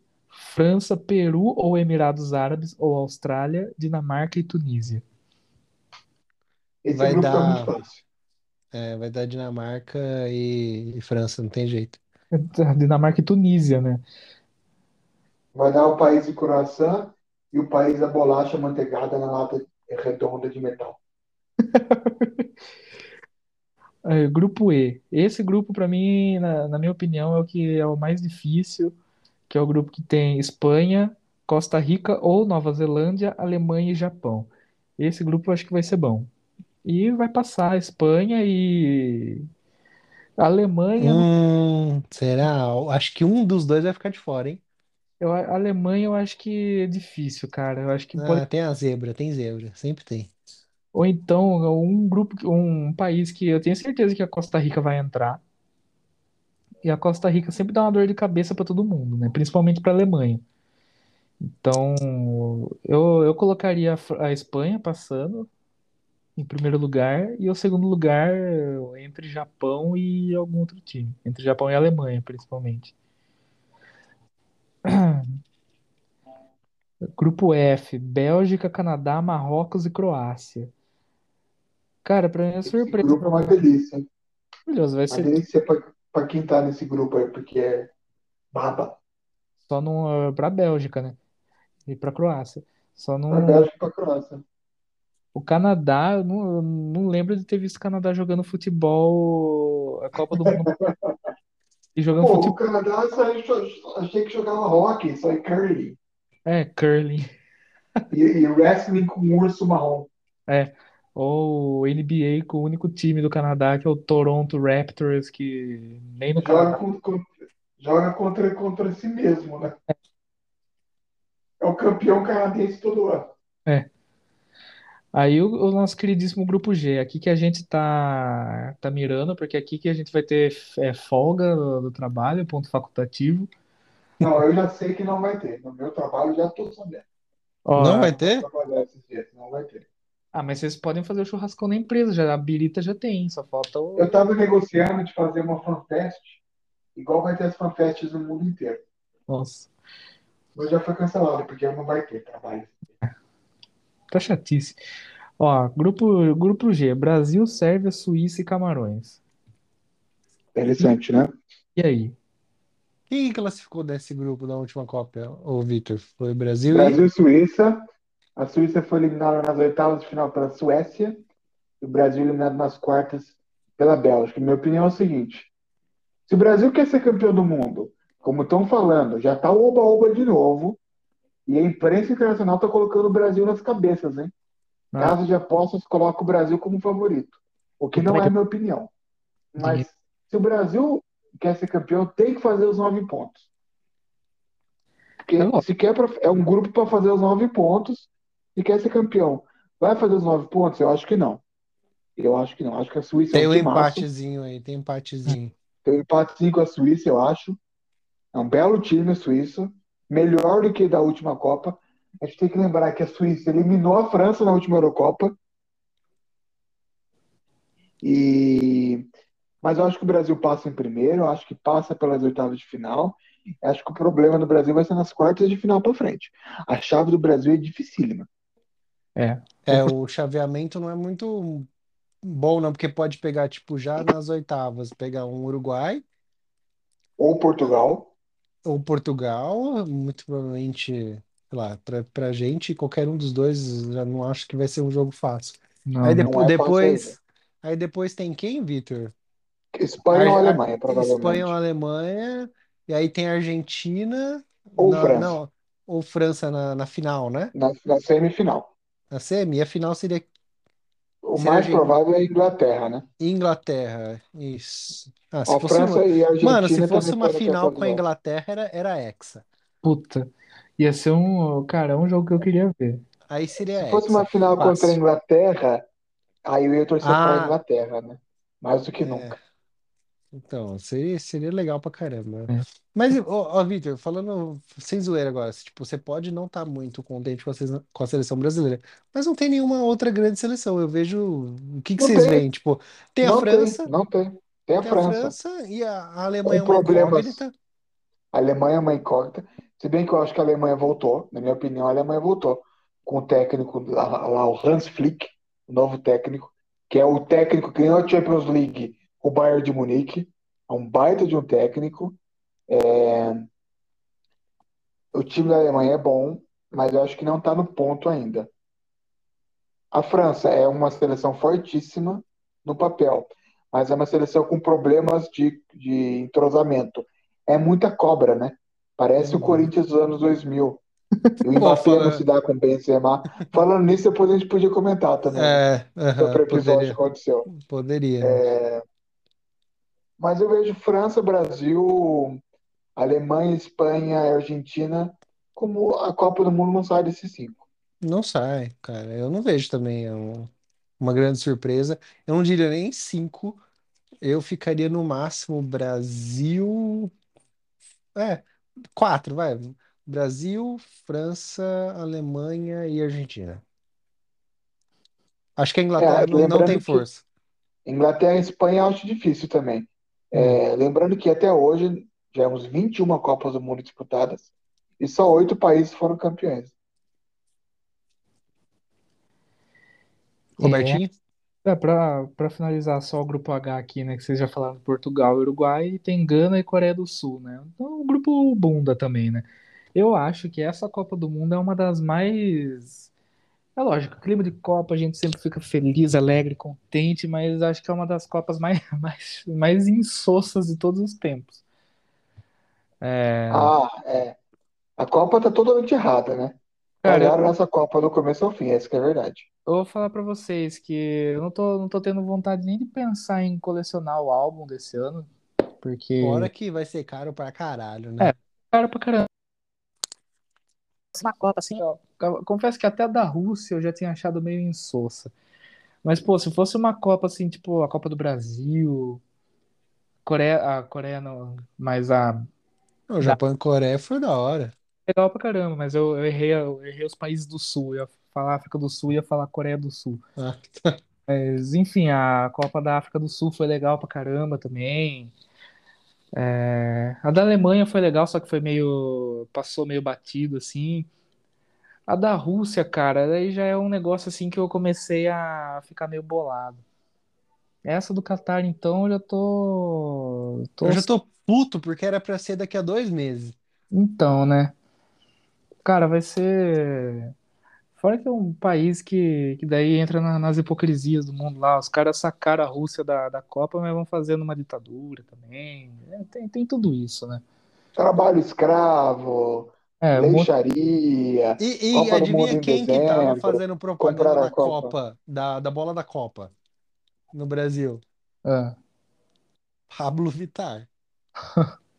Para uma a Copa que vai ser um país que abraça a comunidade LGBT, né?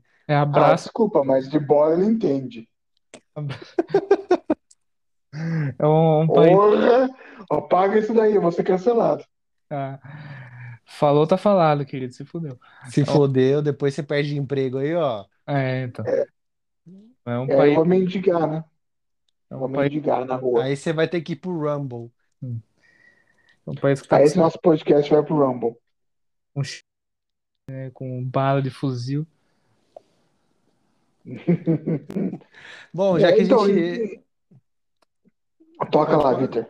Não, é que a gente comentou é, de, de cobra e a gente falou, acabou falando do Corinthians 2000 e aí aconteceu o acidente lá, né? O Rincon tá com traumatismo craniano e parece que Um não vai negócio ser. sério, bem É um sério. negócio sério e que ele não tá melhorando e foda, né, velho? Porque todo, assim, eu, eu peguei muito pouco, eu não me recordo do daquele time do Corinthians. Ele acho que nem fe- ele Campeão ficou pra, mundial? ele ficou dois, ele ficou, né, 2000, né? Eu não sei se ele foi campeão mundial, mas acho que sim. Se- Ele tava no time 98, 99. Ah, sim, é o, brasileiro, O bi sim. brasileiro. Mas assim, todo mundo que viu diz que era um jogadorzaço completo. Sabe, foda pra caralho, mas assim, eu fico triste porque é ídolo do, do Corinthians. E aí é um negócio foda, né? O maluco sofre acidente aí. É triste porque é uma vida humana, né? 55 anos, né? Um Aham. acidente automobilístico, na verdade, o carro que ele tava bateu, acho que em T, né? Com um ônibus, pela imagem que eu vi. E ele está numa situação crítica, segundo os médicos, traumatismo craniano, é, tentando reverter esse quadro, mas as informações que vêm direto de Cali, na Colômbia, infelizmente até agora não são os melhores. Triste porque não só porque ele marcou a época do futebol brasileiro e torcendo do Corinthians, mas também porque É um. é, é pesado quando você é alguém que você conhece está numa situação assim. né? É, e o, o Rincon, ele, ele foi um ídolo de uma geração no Brasil, né? Vamos falar assim, né? Não só no Corinthians, mas, mas pelos times que ele passou aqui no Brasil. O cara, o cara jogou muito sempre, meu. Era um, um jogador completíssimo, assim, né? Acho que ele fez mais história no Corinthians do que nos outros times, né? Mas deixa eu até puxar a capivara dele aqui. É, mas o, o cara, Uhum. o cara foi um puto. só tá no jargão, hein? Porra, eu falo isso desde sempre, meu. Já tá no jargão, porra. Aqui, ó, os times que ele jogou. Ele começou no, no Brasil jogando no Palmeiras em 94, cara. Foi pra, pra Europa, jogou no Napoli, depois Real Madrid, voltou pro Palmeiras em 96, ficou até 97. 97 foi pro Corinthians, ficou até 2000. Aí depois Santos, Cruzeiro e Corinthians, onde ele encerrou a carreira dele em 2004. Ele é, é um, é um jogador, um jogador diferenciado, né? O cara era, o cara é um dos melhores meias que já que já, já passaram por aqui, né? Conquistou o Mundial com o Corinthians em 2000 e foi parça do, do Vampeta também, o que é um, é um feito. E É um tretou com o esse é um Marcelinho, né? É, é, Tretou com o grupo do Marcelinho, era o grupo do Ricardinho, Nossa, ali só tinha cobra mesmo, hein? Pelo amor de a Deus. Dilson Batista, é, o Silvinho, Nossa. o goleiro Dida. Se você conseguir arranjar treta com o Dida, é porque é inacreditável. só, só tinha cobra, ia começar pelo Marcelinho Carioca, né? Não, Vai Marcelinho Carioca não é uma cobra, Ou é como uma diz, o- naja, uma mama, mama negra. como diz o pai, o Marcelinho idiota, né? Marcelinho. É. Porque o Mar- Marcos manda lembranças. Né? Nossa. É isso aí. É, então vamos mudar de assunto, vamos para o Omeleft? Vamos lá. Omelete é bom, hein? Omelete é bom demais. Então vamos lá para. Eu sei que você estava querendo. Então começa agora o Omeleft.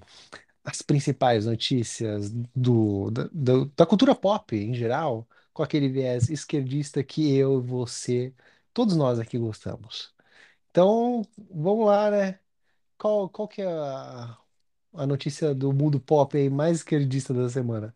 Cara, não, não é esquerdista, mas é bizarro. Acabei de ver aqui. É, eu Show do Cold, favorito do Roberto. show do Coldplay esgota em nove minutos. E, Ah, eu, eu, eu treto com, com fã do Coldplay, né? Eu já eu, tre- eu arranjei briga com uma menina do serviço lá porque ela já tava, ela tava triste, né? Porque não conseguiu. Aí eu falei, porra, pra mim, fã do Coldplay tem que se foder mesmo porque gosta dessa merda. já começou errado Coldplay. Já começou errado. Então é o mínimo, tem que se foder. Puta que pariu, velho, que banda chata, meu Deus do céu. É, os caras. é, Nossa senhora. Enfim. E aí eu tenho a seguinte teoria. O Viva É. La Vida acabou com o Coldplay. Da, dali pra frente foi só, só o buraco. Ah, cara, o Coldplay é, é tipo uma, uma sucursal do Circo du Soleil porque tem muitas luzes. Só que o Circo du Soleil é mais legal. Eu iria num show do Circo du Soleil, mas definitivamente não iria num show do Coldplay. Ah, ah, do cara, o YouTube não também. Ah, não, não, não. Pelo amor de Deus. Cara, puta, eu ia querer bater no Bono Vox, não dá certo. Meu, aquele dia que vocês falaram que o Bono Vox não tem moral para discutir YouTube. Puta, poucas coisas na minha vida dei tanta risada. Ah, Mas é, tá errado por um acaso? Não tá, né? Porque ele começou a criticar Ele falou que nem ele aguenta as músicas da banda. Nossa. Cara, eu acho que o YouTube é uma banda que é formada por ótimos músicos, menos o Bonovox. É. O The Ed, ele pode não ser tipo o guitarrista mais técnico do mundo, só que ele é um cara muito criativo, meu. E às vezes a criatividade vale mais do que a técnica. Enfim, mas falando em, em shows também, já mudando de, de banda, né? Teve um, um surprise motherfucker pros metaleiros aí essa semana, né? O, Começando pela polêmica infundada de que a galera tá falando que de, de Iron Maiden, que o show dos caras não esgotou até agora, e- mas sem entrar nessa seara, vai, mais um balde de água Hum. fria na cabeça desses metaleiros chatos do inferno aí. O Megadeth cancelou o show dos caras no o show deles no Rock in Rio. E como se não bastasse, eles confirmaram um show no mesmo dia que eles iam tocar no Rock in Rio, só que lá nos Estados Unidos. Ou seja, eles mandaram um dedo do meio grandi, grandioso pro, pro Roberto Medina. Falaram, não vamos tocar nesta bosta. E é O. Roberto Medina ainda toca as operações do Rock in Rio. Diz ele que toca, né? Mas todo mundo Não é a filha dele? É a filha dele que é, entre aspas, diretora artística. do- Diretor artístico chama sempre os mesmos artistas pro, pro festival. O festival tá ruim, né? O line-up eu achei Ah. péssimo. Ah, tá bem bosta, cara. Acho que o, o Green Day é o único dia bom. O resto, meu. Puta, Meu, eu já, eu já dei minha opinião, que o Rock in Rio tem que, é um evento, tem que ser uma vez por década. Ah, meu. Virou água de salsicha. Eu acho que eu acho que se eles mudassem um pouco a um pouco o line-up de vez em quando, porque aí não falando só de rock, mas falando de tudo, cara, mas todo ano tem Ivete Sangalo, todo ano tem Maroon 5, todo ano, agora não tem mais porque Paralamas do Sucesso, Capital Toda- Inicial, tá inicial, Beyoncé. Beyoncé ou Rihanna, sempre tem esses caras, no metal sempre tem ou Metallica ou Iron Maiden, nunca tem uma coisa diferente, velho, cansou já. E, e, e, quanto, e quantos, quantos noites de show são? Cara, são cinco noites, deixa eu ver. Muita, muita coisa, muita coisa. Tinha que Ah. ser três no máximo. É, a, a gente chegou a discutir o line-up do Rock in Rio? a gente já chegou a discutiu- falar algumas coisas, mas não é. Eu só não é- falei que tava uma aberta e que na, na uma merda. E tá na muito- última já tava uma merda porque tinham tinham colocado Tenacious D no palco mundo. É, então, tá muito. Ah, e aí eu falei, não, pô, da hora o Tenacious D, mas pra palco mundo é foda. Não faz sentido. Aí, por exemplo, no dia do Guns N' Roses vai ter aquela banda italiana lá, o Maneskin lá. Tipo, mano, isso. Porra, que a música mais famosa deles é um cover. É, e na boa, cara. É um cover e é um- não é uma banda que tem nada a ver com Guns N' Roses. Não, e, e não é nem isso, mas, pô, os caras têm um, um- uma música de sucesso e vão, vão tocar junto com o Guns N' Roses do palco mundo. É, não faz o menor sentido. Eu acho que esgotou um pouco. Eu acho que tem um detalhe, que é o detalhe que o mercado brasileiro para show business não tem um fôlego de fazer um festival anual, bianual, como tem a Inglaterra ou como tem os Estados Unidos. Acho que esse é um detalhe É porque os importante. artistas são de lá também, né? Muito mais É fácil. muito grande o festival, no sentido de quantidade de dias, eu acho. Eu acho que é muito. O festival começa? Com, sei lá. Tinha que ter menos ações por dia. Essa, essa é a minha opinião. É, sei lá, cara. Eu Acho que, acho que eles precisavam mudar isso aí, mudar um pouco a fórmula desse, desse festival aí, porque na boa, acho que o único dia que tá valendo a pena é o dia 9, que é o dia que vai ter o Green Day como, como headliner. O resto, Tem olha, Avril também, né? No, no É. dia do. Sunset. Cara, eu sou Nossa, muito, vai ser muito anos 2000 esse dia, hein? Vai ser foda. Da hora. Cara, eu sou muito fã de Guns N' Roses, mas não dá mais. Sou, eu curto Não, muito, não dá desde 1995, né, Roberto? não dá desde que o Slash saiu da banda. Cara, não, não, dá mais, meu. Os caras não, não aguentam mais tocar. Nem o Slash aguenta mais tocar aquelas músicas lá. Tenho certeza que ele só voltou pra banda porque tava precisando de grana. E, Ah, isso é óbvio, né? e é isso, Assim, cara. tem bandas, tem bandas que envelhecem bem, como Aerosmith, e tem bandas que envelhecem uma merda igual Guns N' Roses.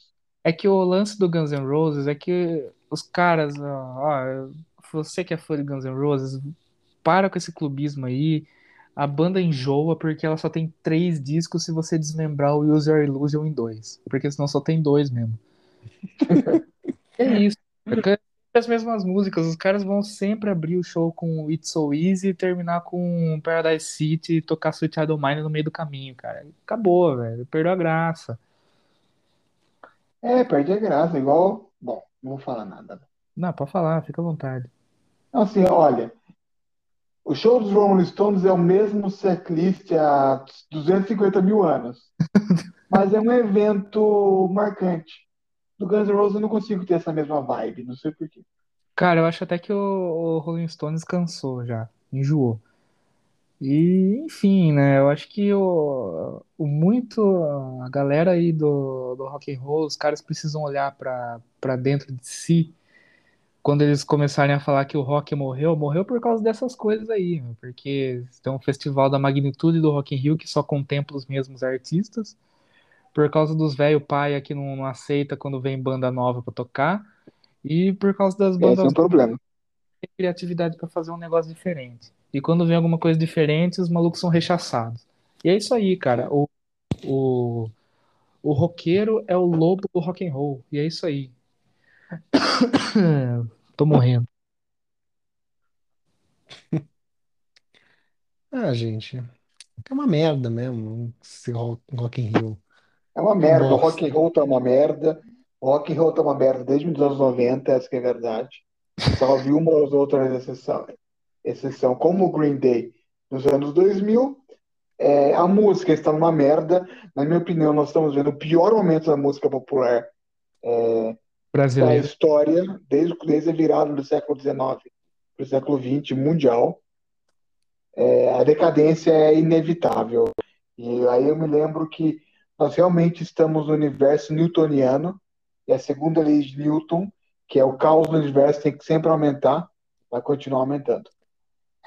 É, complementando a fala do Vitor aí, eu acho que as duas últimas bandas que, que mostraram para o mundo o que, que é o, o true rock and roll foram o Oasis, porque eles, eles são de fato rockstar, É verdade. e, e foi a última, a última grande banda de rock and roll britânica, que os É caras verdade. Depois disso não, não apareceu mais nada. E falando do outro lado do Oceano Atlântico, os Estados Unidos, o Avenged Sevenfold. Depois deles, meu, ninguém mais, ninguém mais fez um negócio diferente. Ninguém mais.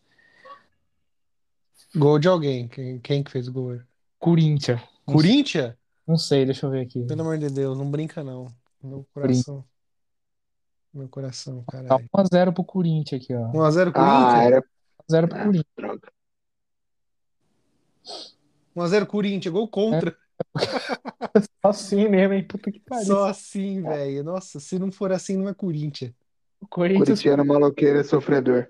Corinthians chutou 15 vezes e 4 foram pro gol. Nossa senhora. Pô, Roberto, você tem um scout aí do jogo inteiro, completo?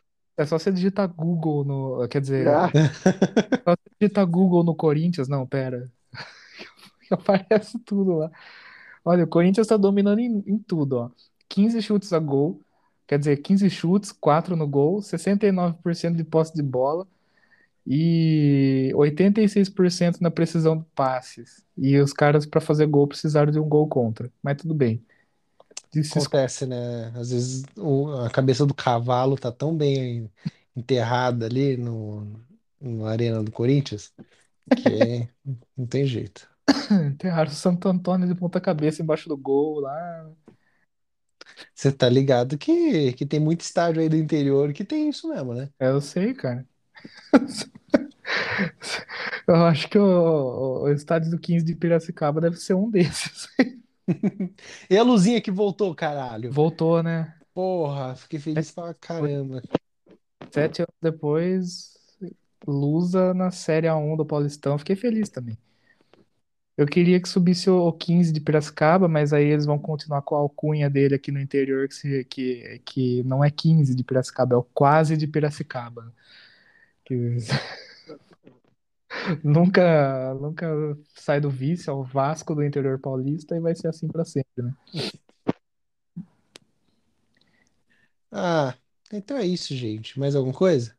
É, tem um. muda- Saindo um pouco do universo da música para o universo do audiovisual, todo mundo sabe que eu sou um grande adepto, fã e admirador do Home Box Office, mais conhecido como HBO, ou a sigla em inglês, HBO.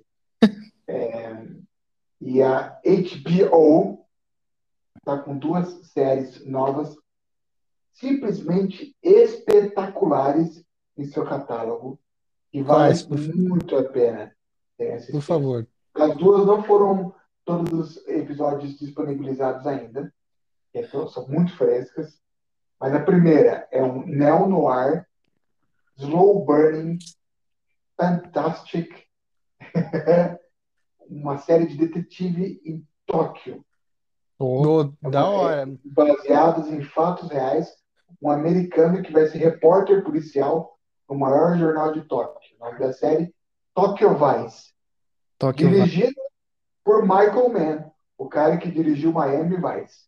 Puta, aí sim, hein? Maravilhoso, fodida de boa. É uma série calma, lenta, episódios de uma hora. A cinematografia é de um capricho. É a melhor coisa que eu vi saindo do Japão desde o Pokémon.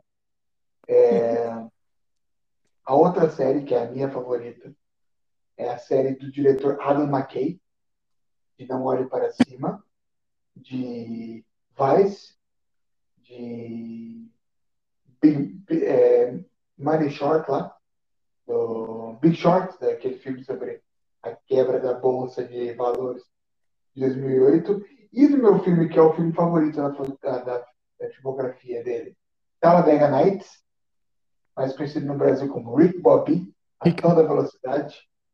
É, ele está fazendo a série Lakers, A Hora da Vitória. Simplesmente espetacular. O meu novo herói é o Dr. Buzz, que é o protagonista da série. Assistam, sério, assistam mesmo. Basquetebol é só pano de fundo. É uma série sobre o Los Angeles Lakers dos anos 80. Simplesmente incrível. Um capricho maravilhoso. E a série tem um- uma identidade visual toda diferente, assim, é muito legal. Vale a pena mesmo. É isso aí, vou procurar essas indications.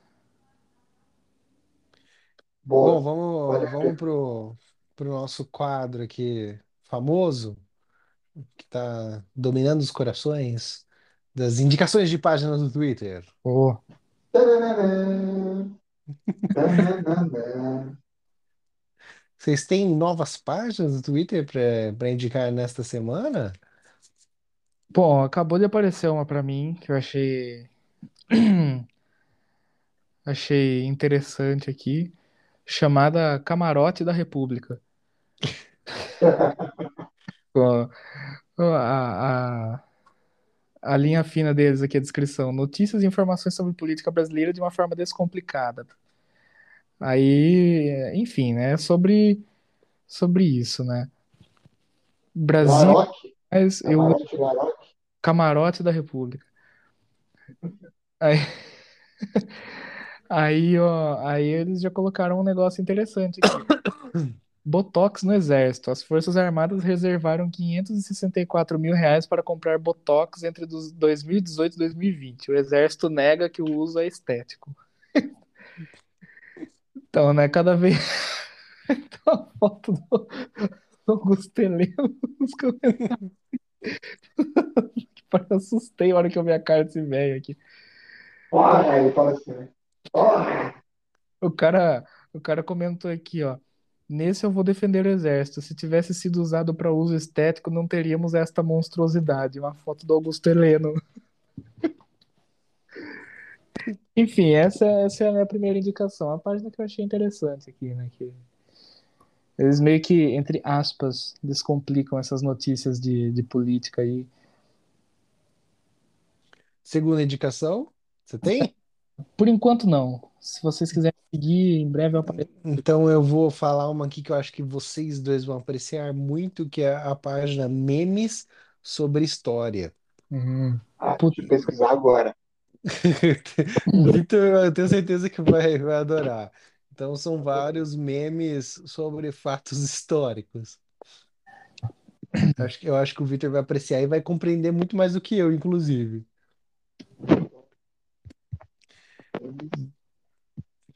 Sobre. O arroba deles é Memes da História. O arroba. Mas o nome da página tá Memes sobre História. Gato, existe, existe. Os egípcios veneravam gato. Cara, o que tá acontecendo com o Vitor? Não sei. É- Eu sumi? Você sumiu, voltou agora. É, porque eu tirei, eu tirei. Esse celular é uma filha desses coreanos desgraçados que me venderam esse celular. Feito em Manaus, desgraçados. E a É. minha, a minha segunda contribuição aqui é para os amantes do futebol, que é o Football Boomer Images. Esse é maravilhoso, esse site é maravilhoso, esse perfil. que tem a foto do Pablo Vittar com a camiseta do, do Fluminense. Se vocês curtem uma zoeira aí de futebol, vale muito a pena. Boa, Cara, muito boa. hum, é, é bom demais essa página, cara. Eu tô tentando achar o nome da, da página que eu tinha visto, que era muito boa, cara. Muito boa, assim, absurdamente.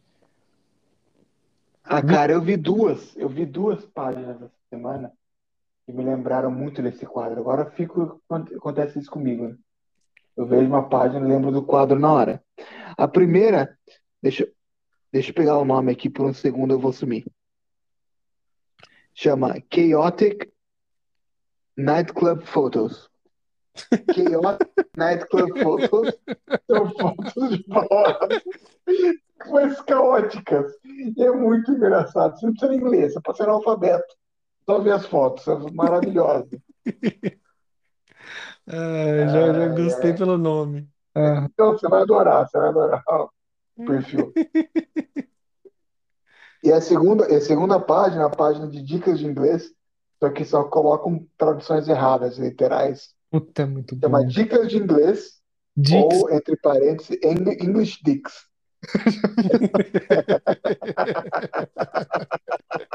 É muito bom. Vale a pena também, depois dá uma olhadinha. ah, English Dix. Ó, não é a página que eu queria indicar, só que, é, só que vale muito a pena, cara. É uma página muito boa. Status malucos do WhatsApp. Aí, enfim, eu, ninguém acompanha, ninguém acompanha status de, de WhatsApp, na, na- Ninguém acompanha o status de WhatsApp. não serve pra nada, né? Não. Tem, o- mas tem, tem prints aí do- dos status do WhatsApp do, do, do All Over the Brasil, né? Aí tem um aqui maravilhoso, né? Gente, estou fazendo ovos por encomenda, cozido, cinco reais. Frito, 7,50.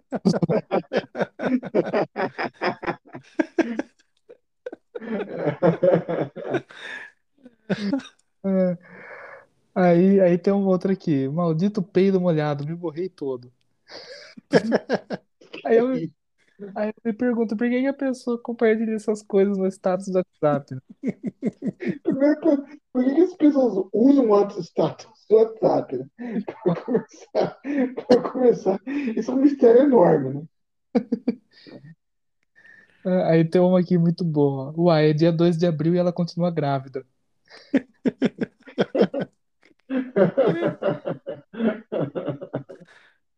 É, Ah, Qual é o nome da página, Roberto? Status malucos do WhatsApp? do WhatsApp. Status do WhatsApp.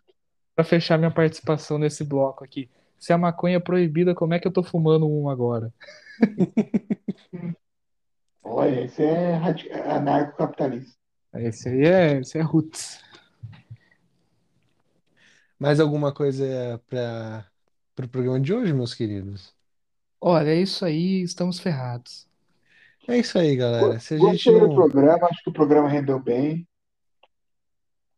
Foi caótico, mas foi bacana. Tá bom. Foi, foi bom. A gente, a gente tá vivendo aqui no nosso mundinho de caos e tá, a gente tá se virando. Ah, tá bom, vai. Não dá pra reclamar. É isso aí. É, eu também acho que não dá pra reclamar, não. Sempre dá pra reclamar porque o brasileiro é viciado em reclamar.